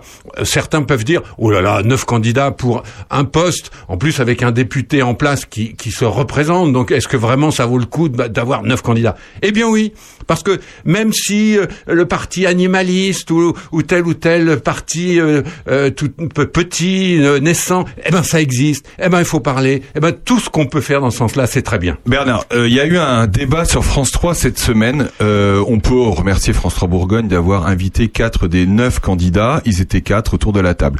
Euh, y a- enfin, il y avait trois candidats et puis un- d'ailleurs un suppléant. Mais euh, euh, en fait, euh, j'ai trouvé le débat très bien. Alors, je sais pas si tu l'as vu, Bernard. Je l'ai trouvé bien, mais mais mais je trouve que justement, ils ont pas assez parlé des vrais sujets locaux. Parce qu'ils ont parlé de des euh, de, de l'affaire de Damien Abad et tout. Enfin, en fait, au final, on habite ici, nous, Damien Abad, euh, on, s'en- fout un peu. Alors effectivement, ils vont être députés, il faut des sujets euh, nationaux, internationaux, etc. Mais je veux dire, non, mais je veux dire, ce que je veux dire, c'est que nous, moi, j'aurais préféré les entendre pendant deux heures sur des sujets dont on, est en train d'é- d'évoquer. Euh, la désertification médicale, le pouvoir d'achat, etc. Et je trouve que ça n'a pas été assez traité. Donc merci à François pour ce débat, mais je trouve que c'était pas assez local. Je, je suis tout à fait de cet avis. J'ai regardé le débat, évidemment, parce que c'est pas tous les jours qu'on a un débat à la télévision euh, sur euh, avec nos nos candidats, nos élus, etc. Et euh, je suis tout à fait de cet avis. C'est-à-dire, c'est très bien d'avoir fait ce débat, c'est très bien. D'ailleurs, c'était intéressant, objectivement, d'entendre les uns les autres, de voir, de les découvrir. Il y a des gens qu'on connaît pas, qu'on n'a jamais vus. C'est vrai. Euh, mais, mais je suis d'accord. C'est un peu le, le travers journalistique. Alors moi, je suis journaliste depuis euh, 45 ans, donc euh, je, euh, je vais pas taper sur ma sur, mes copains, sur mes condisciples, sur mes sur mes rivaux, sur mes amis. euh, non, sauf que voilà. Les journalistes, ils ont quand même un, un travers quelque part. Il faut qu'ils ramènent à la petite polémique du jour. Mais moi, moi-même, ça Ah bah, aussi, ça m'exaspère. m'exaspère aussi, c'est bon, c'est comme ça. Il vaut mieux ça que le- que des journalistes en prison. Hein, on l'a toujours dit, mais n'oublions pas que dans une centaine de pays, tout ça est totalement inimaginable. Donc, c'est- mieux que rien. Mais je suis d'accord. On a passé effectivement le tiers du débat à des petites histoires politiciennes dont on se fiche en Bourgogne à un point inouï, et particulièrement sur notre territoire. Qu'est-ce que ça Bon, Tu sais ce que je me suis dit, Bernard? je me, je me suis dit que si euh, nous on avait fait ce débat, euh, on n'aurait pas posé les mêmes questions. Ça c'est tout à fait clair. Tu vois Parce qu'une fois qu'on je a me dit, demande même, je me demande même si on devrait pas le faire ici. Tu vois ce que je veux dire, Bernard? Mais pourquoi pas? Il y a, il y a- Je sais pas, il est peut-être c'est il est vrai. peut-être pas trop tard. Hein c'est c'est le c'est le 12 juin. Après tout, si les candidats acceptent de venir un samedi matin euh, euh, pour débattre, pourquoi Non, pas? mais, euh, moi enfin- je me propose comme animateur. Tiens, Wow. je, Eh je ben, veux bien être le modérateur. On, pour- on pourrait faire, on pourrait faire ça. Euh, Sandrine, tu poserais des questions que culture. François, tu poserais des questions euh, sur l'écologie, le social, je sais pas. Oui. Voilà. Moi, je peux poser des questions aussi, y a pas de problème. Ça, enfin, franchement, je, je sais pas. On va, on va y réfléchir. On va y C'est une réfléchir. très bonne idée. Euh, tu as parlé tout à l'heure de l'affaire Damien Abad. Évidemment que c'est une affaire. Évidemment que lorsque un gouvernement se constitue, surtout sur une période un petit peu compliquée sur le plan partisan, parce qu'il y a beaucoup de fractures, beaucoup de recoupements, etc., que le président du groupe LR euh, passe du côté du gouvernement avec un poste de ministre, c'est évidemment, c'est pas rien, c'est- incontestablement pas rien. Sauf que, justement, comme par hasard, la veille au soir, on apprend que peut-être qu'il aurait violé des filles, etc. Je, je suis ouvert à tout. Je suis très ému aussi, moi, sur ces sujets-là, parce que je trouve qu'on on a eu raison de peut-être d'en faire un peu trop là-dessus, mais on a eu raison. Sauf que là, attendez, faut quand même pas prendre les gens pour ce qu'ils ne sont pas. La veille au soir, comme par hasard, enfin, ça pouvait pas être la semaine d'avant, le mois d'avant, les deux mois d'avant, ou le mois d'après. Il y, a un, il y a un côté euh, manip, petite groupille, euh, petite, ça, ça m'exaspère. Et effectivement, qu'on en fasse des tonnes, ça m'exaspère encore plus. Je lis dans les journaux, moi je lis beaucoup la presse écrite, quand il y a deux pages entières de grands journaux sur l'affaire Abad, bon, ça va quoi, ça Bon, va. il y a une justice, on verra, mais c'est vrai que ça tombe à un moment où on se dit euh, bon. Euh, et puis euh, En plus, pardon, mais euh, c'est tellement glauque en plus. Faut dire les choses. En plus, voilà, voilà un ministre handicapé, euh, c'est clair, il le cache pas, personne ne le cache, il est et qui est chargé justement de ces sujets-là et à- auquel on reproche des trucs qu'on reprocherait à peine à, à- à tout autre handicapé. C'est c'est glauque, il y a un truc qui va pas dans cette histoire. Il faut pas que la vie politique se ramène à ça. Il faut que la justice soit plus rapide et que la justice soit plus claire, mais qu'on fasse confiance à la justice et qu'on arrête ce genre de petites polémiques pourries. Alors ça s'est cristallisé sur euh, Damien Abad et également, alors pour, pour d'autres raisons, et vous allez nous le dire, euh, sur euh, Monsieur Ndiaye. Pourquoi? Oui, parce que c'est une surprise euh, qu'un historien écrivain, euh, relativement jeune d'ailleurs, se retrouve ministre de l'Éducation nationale. C'est bon, c'est un événement. De toute façon, ça aurait été quelqu'un d'autre, ça aurait été de toute façon un événement.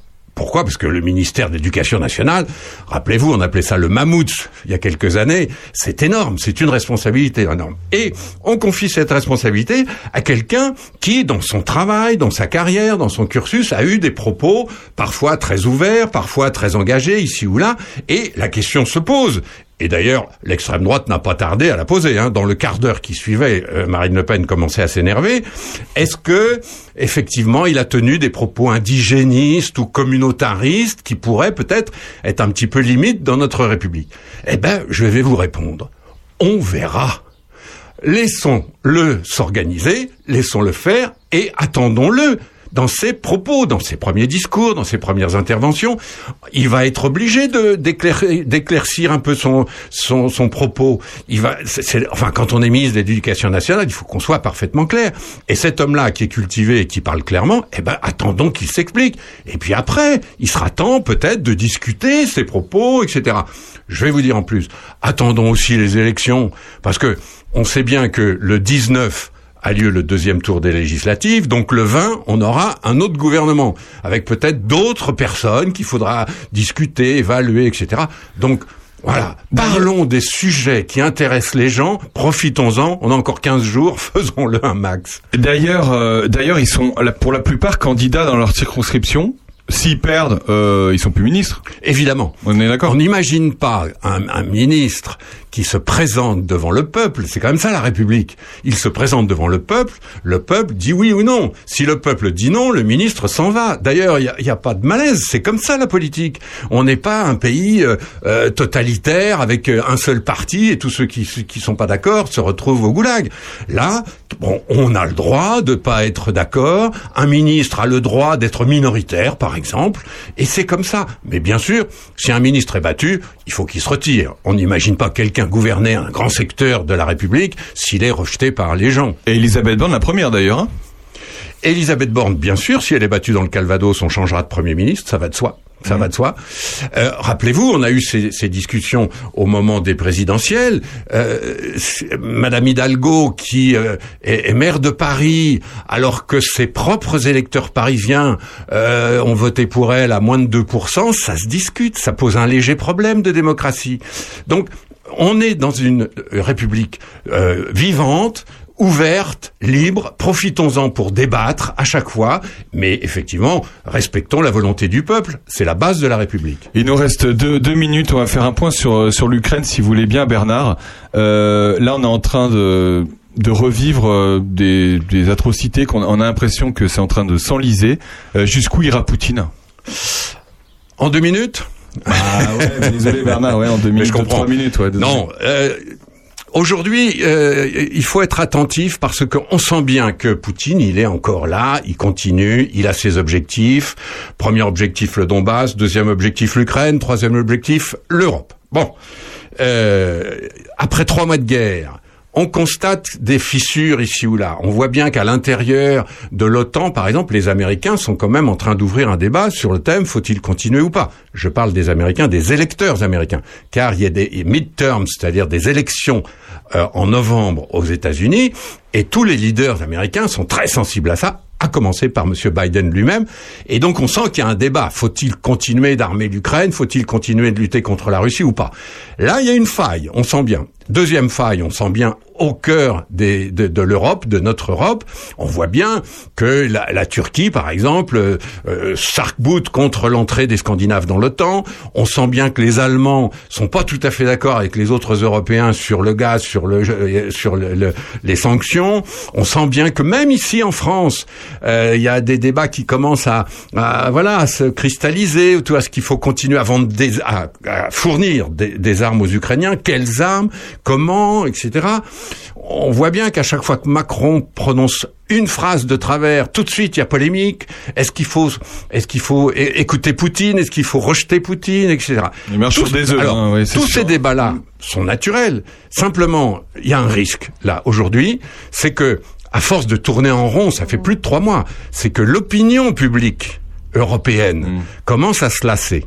Alors, ça sera pas le cas en Suède et en Finlande où le débat est, est vif. Ça sera pas le cas en Pologne. Les Polonais, rappelons-nous, ont, ont accueilli 3 millions d'Ukrainiens. Vous imaginez, le- le- la société polonaise est complètement euh, chamboulée par ça. Donc, mais nous, par exemple, les Français ou les Italiens ou les Espagnols, un peu loin de tout ça sur le plan géographique, avec des opinions publiques versatiles, euh, est-ce qu'on va continuer à être attentif à ce qui se passe en Ukraine, à être attentif à ce que veut Poutine, parce que si par hasard, il y a une lassitude qui prend les opinions, si par hasard on commence à se dire bon allez ça va, euh, faisons la paix un peu à n'importe quel prix, c'est le plus important.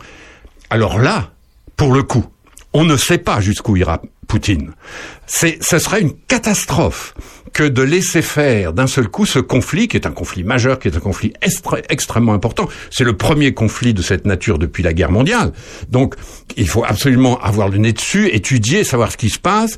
Euh, si on peut aider les Ukrainiens, aidons-le. Si on peut aider à la paix, faisons-le. Mais surtout, ne nous détournons pas de ce sujet majeur, parce que ce serait la victoire de Poutine une victoire qu'il attend comme ça, parce que Poutine, il sait comment comment nous sommes, nous les Européens, les, libéraux, les démocrates, tout ça. Il, il nous connaît, il sait très bien qu'on est versatile et qu'on on a on va pas suivre cette affaire tous les jours pendant dix ans. Il attend ça, Poutine.